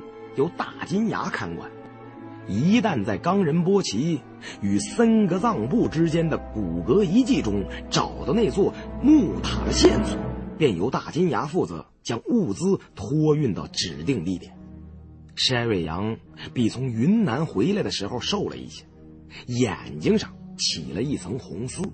这段时间我们都是心力交瘁，疲于奔命。刚从云南回来不久。便又要去西藏了，实在不是一般人所能承受的。我劝山瑞阳不用过于担心，藏地的危险并不多，至少没有云南那么多蚊子。趁没出发前这几天好好休息，时间迟早会给我们一切答案的。山瑞阳说：“我不是担心去西藏有没有危险，这些天我一直在想。”无敌鬼洞这件事结束后何去何从呢？你要是还想接着做你的倒斗生意，我绝不答应。这行当太危险了。老胡，你也该为以后打算打算了。咱们一起回美国好吗？我说去美国有什么意思？语言又不通，你冲的咖啡跟中药汤味道差不了多少，让我天天喝那个。可顶不住，不过既然你非要我去，我也没办法。先住个几年看看，要是不习惯呢，我还得搬回来。最让我头疼的是胖子怎么办？把他一个人留在北京，肯定会惹出祸来。胖子说：“哎，我我说老胡，怎么说话呢？哎，说的就好像你觉悟比我高多少似的。你惹的祸。”可比我多多了。对于这点啊，你没必要谦虚，是不是？你们要去美国呀，那我能不去吗？到了杨参谋长地头上，怎么还不得给咱配辆汽车呀？哎，我看亨特警长那辆汽车就不错，肯定是奔驰吧？哎，我要求不高，来辆那样的奔驰开就行了。底特律、旧金山、东西海岸，咱也去开开眼。和美国的无产阶级结合在一起，全世界人民大团结万岁嘛！我对胖子说：“美国警察不可能开德国车，连这都不懂啊！啊，就你这素质，去到美国，这不是等于去给美国人民添乱吗？你这是！”我们三人胡侃了一通，心情得到稍许的放松。第二天，我就独自出发了。先行前往西藏，在西藏的中南部，喜马拉雅与念青唐古拉之间，湖泊众多，大大小小星罗棋布，数以千计。稍微有点规模的，都被藏民视为圣湖。如果湖畔还有雪山，那就更是神圣的无以复加了。这些湖的名字里都带有个“错”字。比较著名的像什么昂拉仁措、当惹雍措、纳木措、扎日南木措等等，不胜枚举，每一个都有无尽的神秘传说。我的老朋友铁棒喇嘛还愿所在的仙女之湖就属于这众多的湖泊之一。从嘎瑟下了车，向南不再有路了，只能步行，或花钱雇牧民的马来骑乘。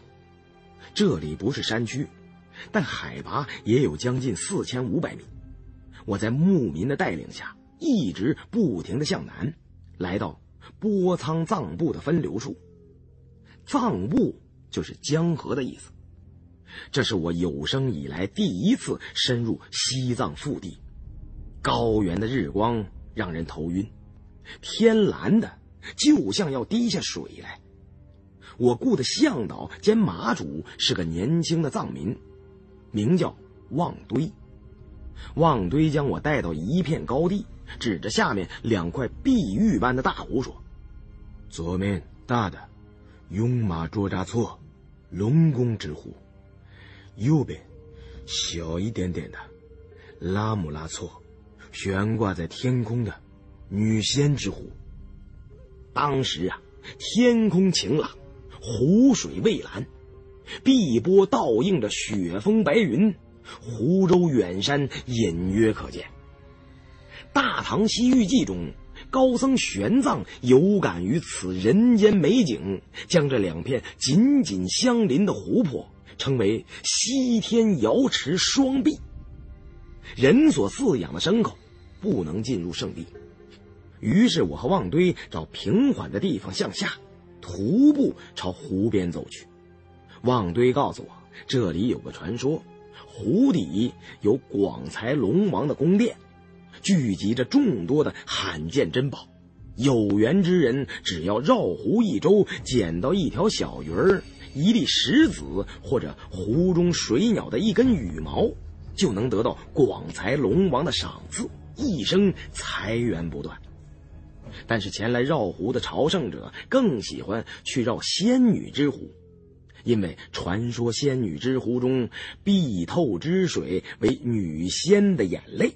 不仅能消除世人身体上的俗垢病灶，还能净化心灵上的贪、嗔、怠、妒，使人心地纯洁。两湖对面的雪山象征着佛法的庞大无边。我对旺堆说：“咱们还是先去净化心灵吧，绕仙女湖一圈，从绕湖的信徒中找到铁棒喇嘛。”二人徒步绕湖而行，由于我们不是特意前来朝圣的，所以不用一步一磕头。走到湖畔，不时可以看到朝圣者的遗骨，他们已经与圣地融为了一体。远处一个佝偻的人影出现在了我们的视野里，从他背上那截显眼的黑色护法铁棒就可以知道他的身份，但是。他的举动很奇怪，显然不是我们所见过的那种绕湖方式，就连藏民旺堆也没见过他那种动作，好像是在进行某种古老而又神秘的仪式。这转山或者绕湖是生活在世界屋脊这个特殊地域的独有崇拜方式，是一种万物有灵的自然崇拜信仰。与藏族原始宗教一脉相承的表现形式，常规动作可以分为两种。第一种最普通的是徒步行走，还有一种更为虔诚，双手套着木板，高举过头，然后收于胸前，全身扑地，前额触地，五体投地。用自己的身体来一点一点的丈量神山圣湖的周长，每绕一周就会消减罪孽，积累功德。如果在绕湖的路上死去，那将是一种造化。铁棒喇嘛的举动不像是在绕湖，而让我想起东北跳大神的。在内蒙插队时，揪斗神婆和萨满这些事儿，都看到过。他是不是正在进行着一种驱邪的仪式呢？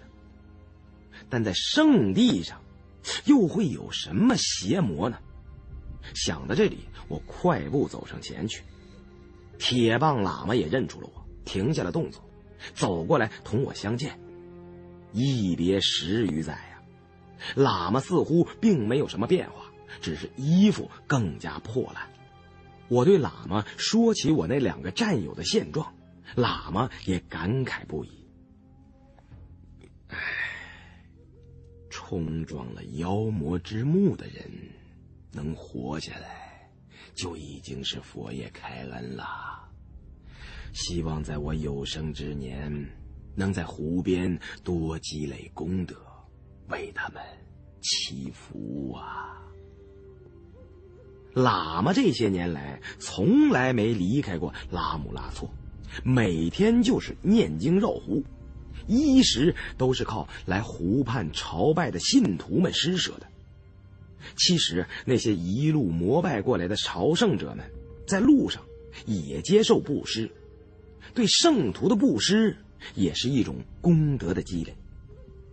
我问起喇嘛刚才在做什么，喇嘛说起经过，原来喇嘛在向药王菩萨占卜，因为有两个内地来的偷猎者在附近打猎，但这两个人是新手，候了五天也没看到什么像样的动物，最后终于看到一只从没见过的小兽，当即开枪将其射杀。趁着新鲜，剥皮煮着吃了。两个偷猎者吃完之后，立刻肚子疼得满地打滚等有藏民发现他们的时候，都已经是人事不省、口吐白沫。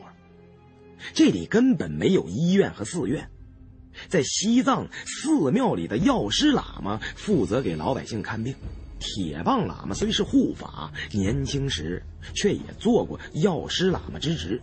经常给湖畔的藏民与朝圣者治病消灾，所以藏民们就来请铁棒喇嘛救人。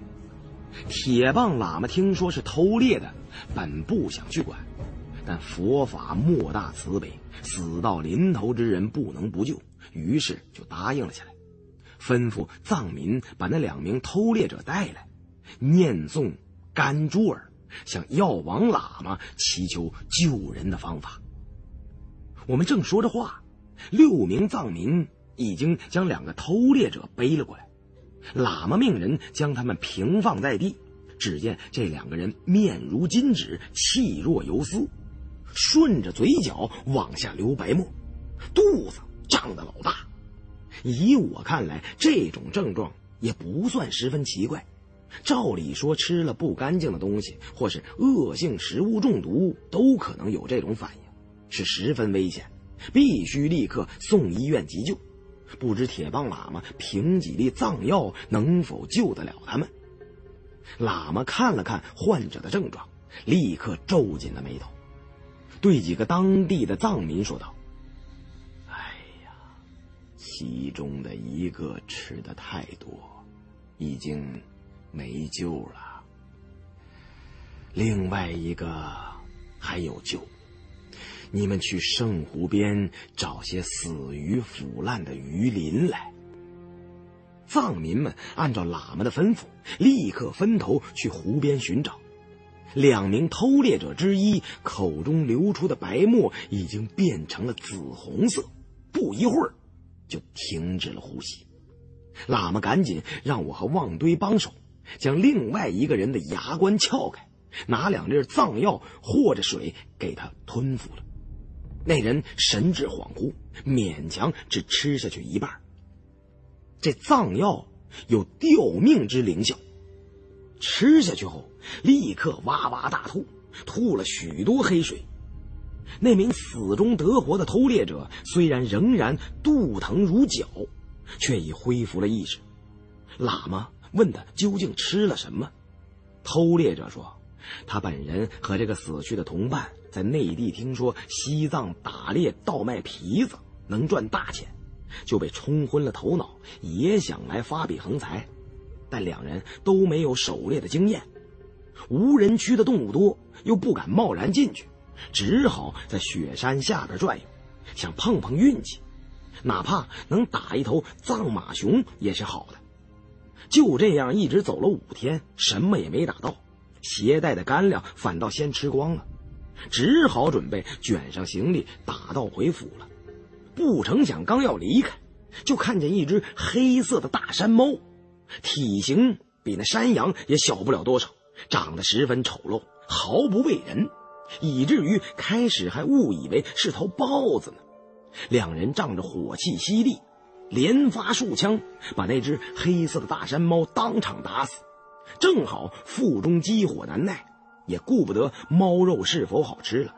胡乱剥了皮，烧锅水煮着吃了半只，那肉的纤维很粗，似乎怎么煮都熟不了，就这么半生不熟的吃了。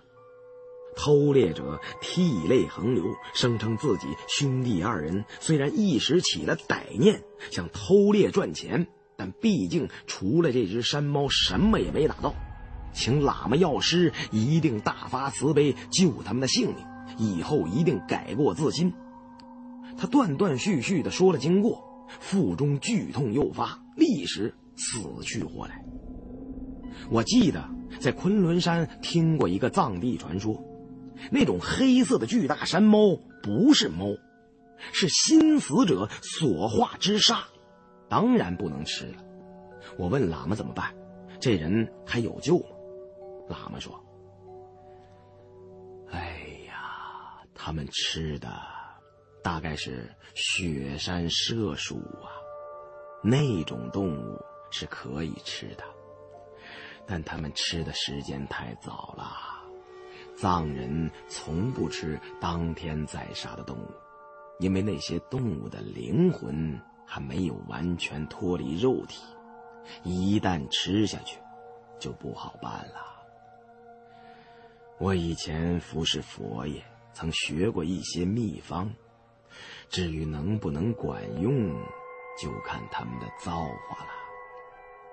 去湖边找腐烂鱼鳞的藏民们，先后回来了，加起来找了大约有一大捧。铁棒喇嘛将鱼鳞围在病者身边，又找了一块驱鼠的雀木，烧成了灰炭，混合了腐烂发臭的鱼鳞，都给那偷猎者吃了下去。在这一系列古怪的举动之后，偷猎者又开始哇哇大吐。这次呕吐更加剧烈，把肚子里的东西全吐干净。最后，直到吐的都是清水了，喇嘛才给他服了藏药，止住呕吐。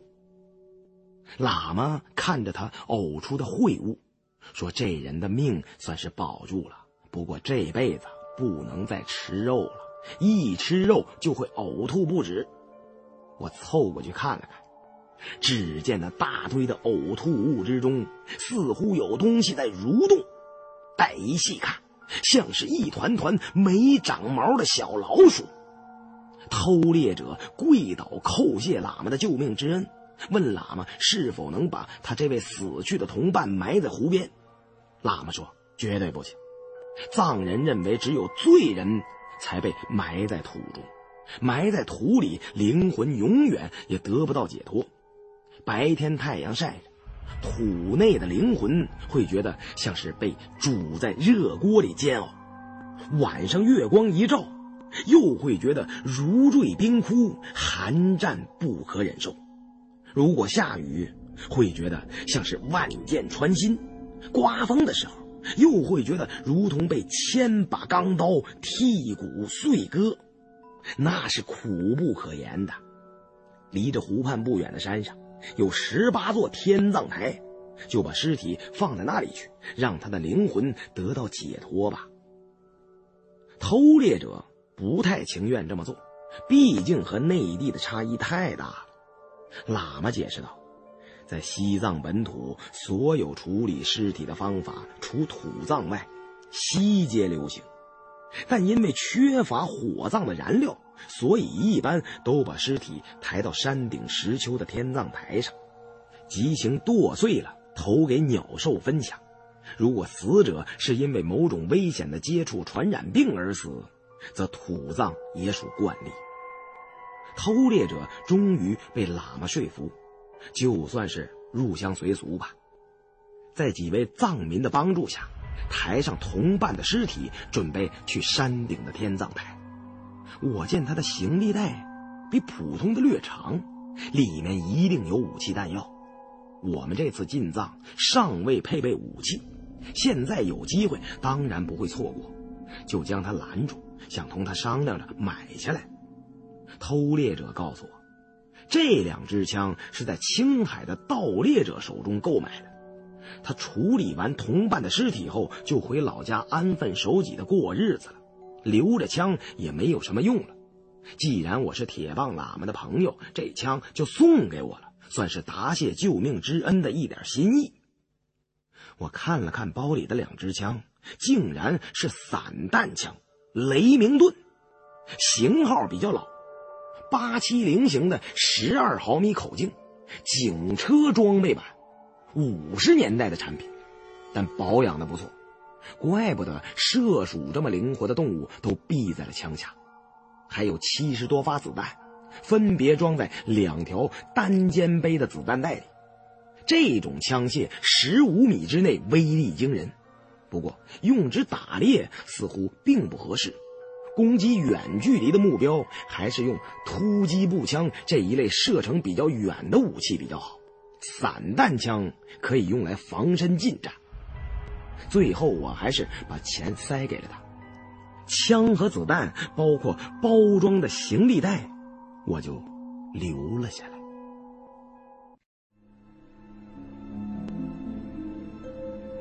等那些闲杂人等散去之后，我才对喇嘛说明了来意。想去找魔国邪神的古墓，求喇嘛阿克为我们的探险队物色一位熟悉魔国与领国历史的唱诗人兼向导。铁棒喇嘛说：“挖掘古种原是伤天害理的事，但挖魔国的古墓就不一样了。魔国的墓中封印着妖魔，是对百姓的一大威胁。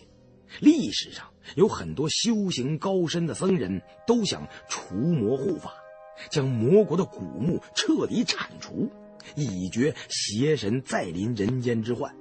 但苦于没有任何线索。既然你们肯去，这是功德无量的善事。通晓藏地古事记的唱诗人都是天授，概不承认父传子、师傅传徒这种形式。都是一些人在得过一场大病或睡过一觉之后，突然就变得能唱诵几百万字的诗篇。喇嘛出家以前就是得过天寿之人，不过已经快三十年没说过了。世界制敌宝珠雄狮大王以及转生预言宝珠的那些个诗篇，都快记不清了。铁棒喇嘛当即就决定与我同行。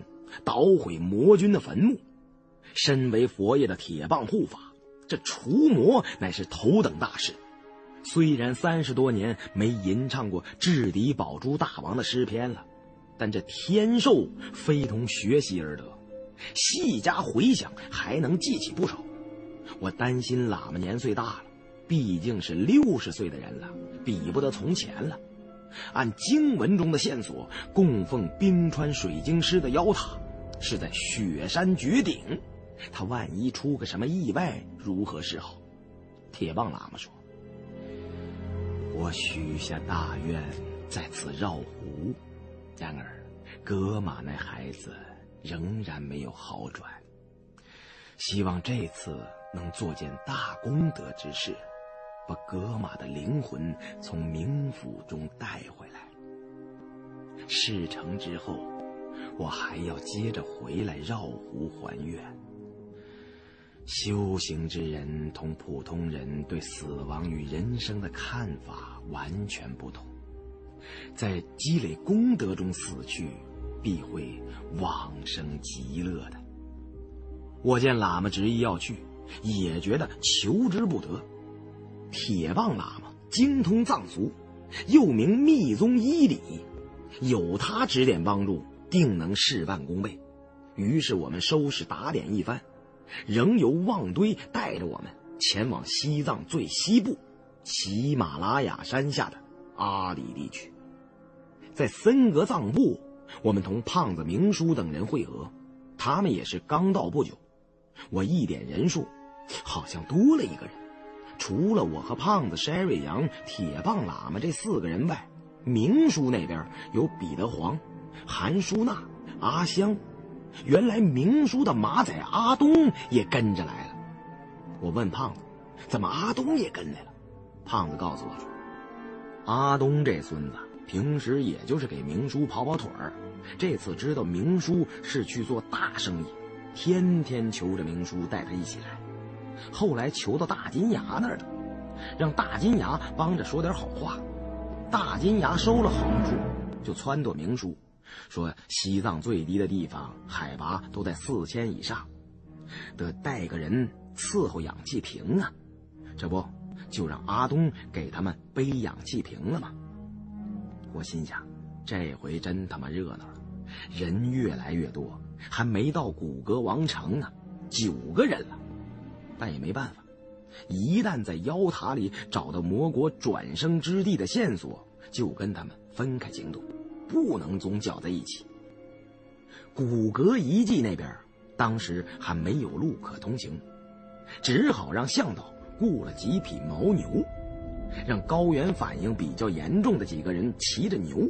好在没有什么沉重的物资，在森格藏部一个只有百余户人家的小镇上歇了两天，就动身前去王城的遗址，寻找骨骼银眼。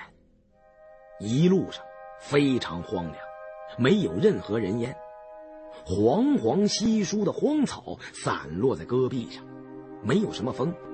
望向天空，满眼的蓝，衬得地面上的枯土荒草有些刺目。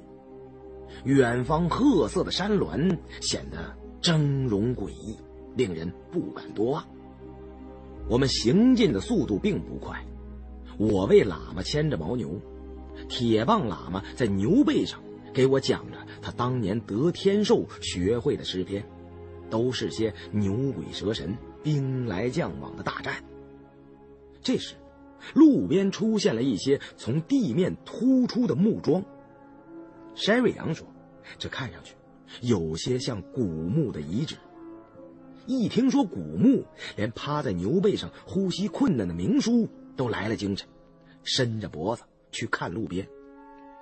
向导说：“那些古墓早就荒了，里面的东西也没有了。你们别看这里荒凉不毛，其实大约在唐代的时候，这里堆满了祁连圆柏。古墓的结构都是用整棵祁连圆柏铺成的。这种怪异的树木，喜旱不喜潮，只在青藏交界的山上才有。”都是大唐天子赐给吐蕃王的，千里迢迢运送而来，但后来吐蕃内乱，这些墓就都被毁掉了，遗迹却一直保留到今天。走过这片荒凉虚肿的遗迹后，又走了大约一天的路程，才抵达古城。这里被发现已久，除了大量的壁画和雕刻。造像之外，就是城市的废墟。当时并未引起自治县政府的重视，也不像几年后装上了铁门，派人看守。那时候根本就没人大老远的跋涉来看这座遗迹。我们从山下看上去，山坡到山顶大约有三百多米的落差，到处都是和泥土颜色一样的建筑群和洞窟。除了结构比较结实的寺庙外，其余的民房大都倒塌了，有的仅剩一些土墙，外围有城墙和碉楼的遗迹。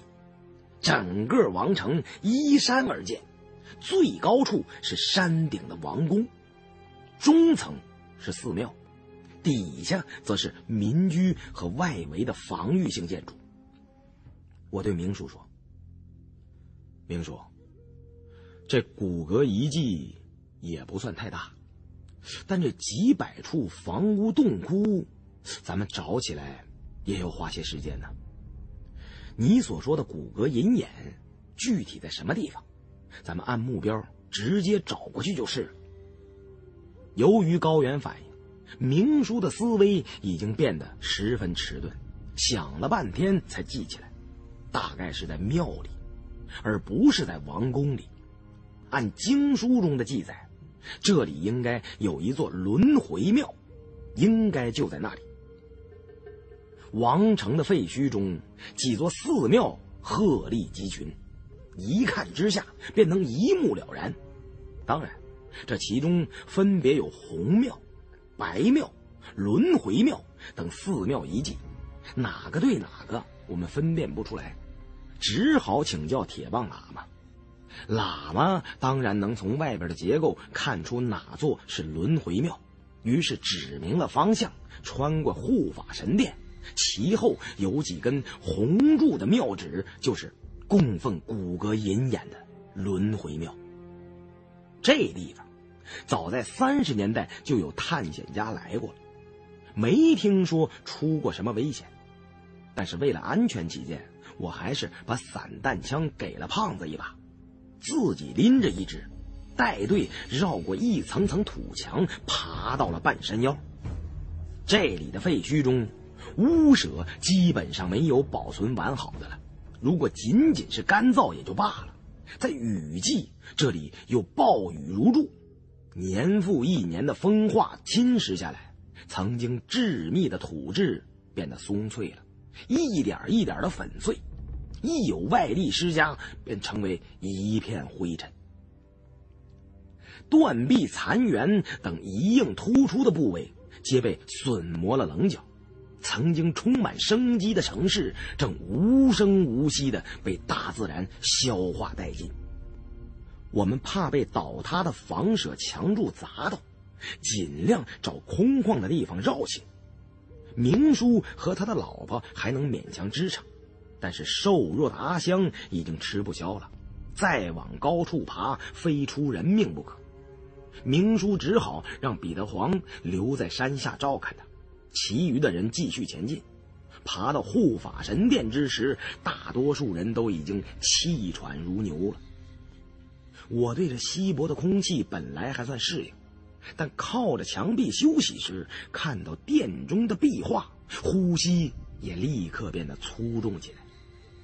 胖子一边喘一边对我说：“哎，老胡啊。”想不到这里竟然是处精神文明的卫生死角啊！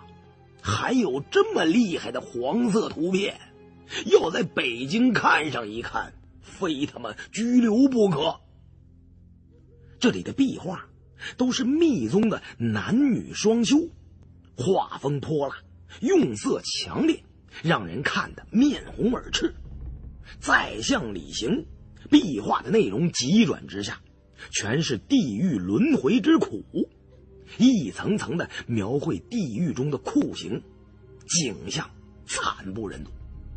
喇嘛说，这座神殿在几百年前都是禁地，普通百姓最多到门口，就不能再向里走了。除了神职人员，国王也不能随便入内。昔日的辉煌与禁地都已倒塌风化。我们喘匀了气，便鱼贯而入。神殿后面的轮回庙，由于凹在内部，受风雨侵蚀的程度略小，保存的还算完好。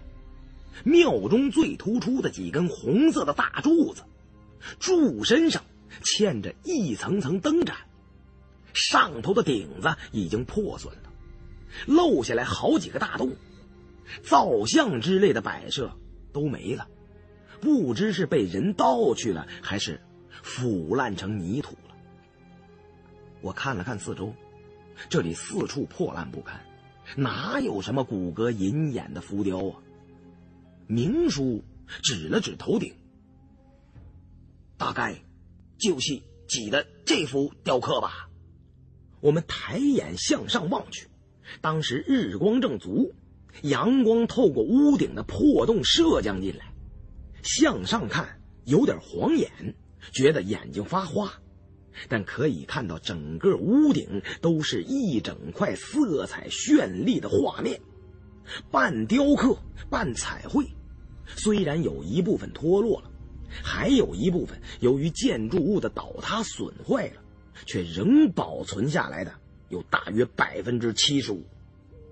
这幅顶上的壁画，正中是一只巨大的眼球，外边一圈是放射型图腾，分为八彩，每一道都是一种不同的神兽。最外边还有一圈，是数十位罗空行母，仪态万方，无一雷同。不出所料，这就是古代密宗风水坐标骨骼隐眼了。我对明叔说：“这回该把那本古老的经书拿出来让我们看看了吧？不看个明白的话，单有这坐标也搞不清楚妖塔的具体方位所在。”明叔找了根红色巨柱，靠着坐下喘气。阿东拿出氧气管给他吸了几口，这才能开口说话。伸手去到包里摸那本经书，这时突然咔嚓一声，庙中一根立柱倒了下来，众人发了一声喊，急忙四处散开躲避。巨柱轰然倒塌，混乱中也没看清楚砸没砸到人。原来明叔所倚的那根柱子根基已朽，平时戳在那儿看起来没什么事儿，一倚之下就轰然而倒。多亏了是向外侧倒了过去，否则殿中狭窄，再撞倒别的立柱，非砸死人不可。眼看屋顶少了一根大柱，虽然还没倒塌下来，众人却也不敢留在庙内。都想先出去，到了外边安全的地方再做计较。向外走的时候，我突然发现被柱子砸倒的一面土墙里露出一个巨大阴暗的空间，似乎是间被封闭的密室。墙壁一倒，里面腐气直冲出来。据说意大利人在这片遗迹中找到过大量洞窟，功能各异。比较出名的一个无头干尸洞，还有一个存放兵器的武器洞，但都离着轮回寺较远。这庙中的秘密洞窟里面有些什么呢？胖子找出手电筒，打开来往里照了照，众人的眼睛立刻被里面的事物吸引住了。最外边的。是一尊头戴化佛宝冠的三眼四臂铜像，加敷于寿座莲台之上，三只银光闪闪的眼睛在金黄色的佛像中闪闪发光。然而，在这三目佛像的背后，还有一扇紧紧关闭着的黑色铁门，门上贴满了无数符咒经文。似乎里面关着某种不能被释放出来的东西，众人被这古怪神秘的洞窟所吸引，都围到近处，打着手电筒往里面张望。那个黑色的铁门里面究竟是什么呢？为什么要粘贴如此之多的经咒呢？山瑞阳说：“当年意大利藏学研究家兼探险家杜奇教授。”发现骨骼遗迹之后，做了一个保守的估计，这里保存下来的遗址规模，房屋殿堂约有五百，碉堡敌楼六十座，各类佛塔三十座，防卫墙、塔墙、树道，其中数目最庞大的就是王城地下洞窟，差不多有上千眼，这说明。古格王朝的城堡，其地下设施的面积和规模，甚至远远超出了建在地上的部分。众人请教喇嘛：“这个洞里摆着一尊银眼佛像，是个藏经洞呢，还是个洞窟型的佛堂呢？”铁棒喇嘛不答，径直的跨过了破墙，走入了那个隐秘的空间。我担心里面有什么危险，也拿着雷鸣盾紧紧跟了上去。密洞里的佛像并不大，只有一尺来高，色泽金光耀眼。但这并非纯金或者纯铜所铸，而是分别以五金合炼，而且是一体成型，只有骨骼人能做出这种工艺，其秘方现已失传了。银眼金身的佛像传世更少，这佛像价值不菲。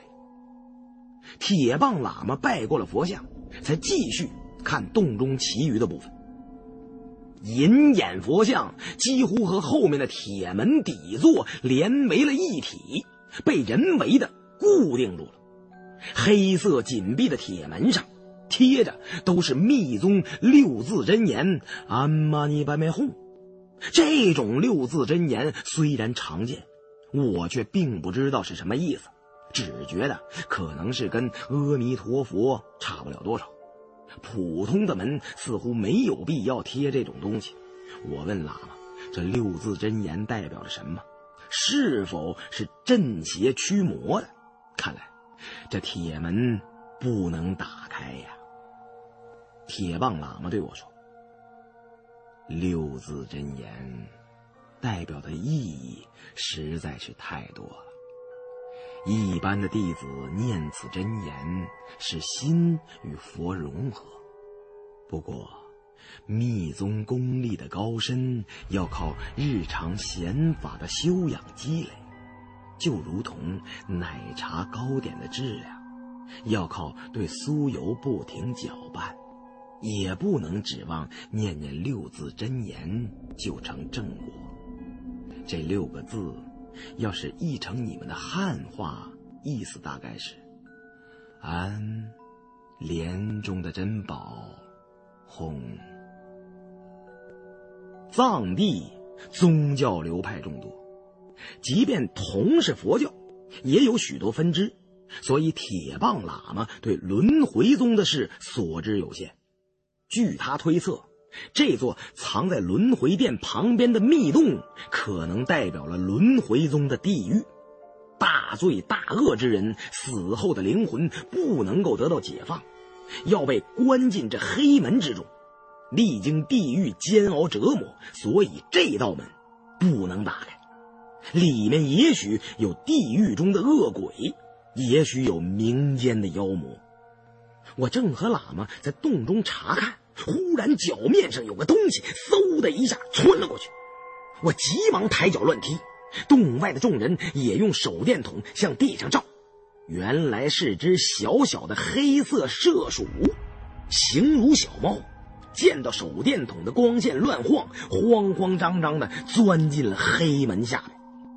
我们这才发现，黑色铁门下有一条很大的缝隙。我用手电筒向内照了照。太深了，什么也看不见。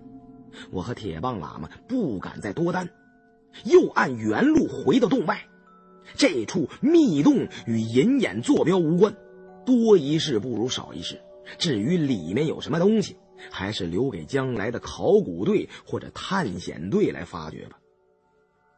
胖子和明叔都对那尊银眼佛像垂涎三尺，但有铁棒喇嘛在场。他们也不敢胡来，都强行忍住了。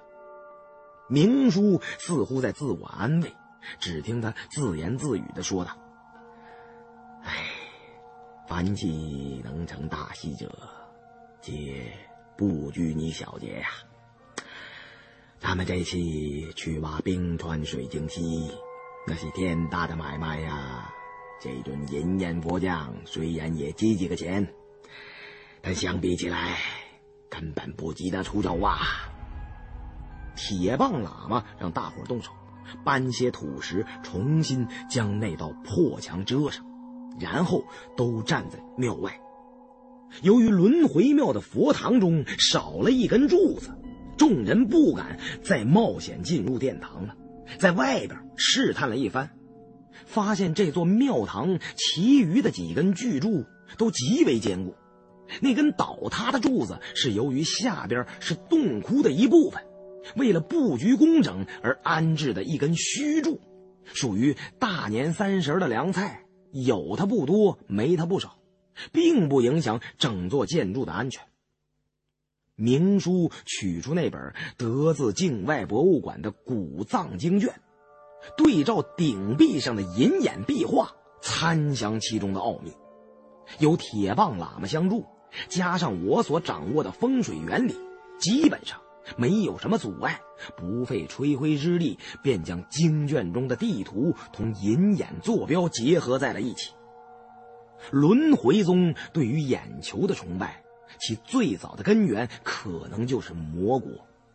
魔国灭亡之后，仍在世上留下了不少疑惑。轮回宗也在后来的历史中逐渐消亡了。他所特有的银眼遗迹，只在古格王城中保留了这么一处。如果这里也毁坏了，那即使有古经卷中的地图，也找不到魔国的妖塔。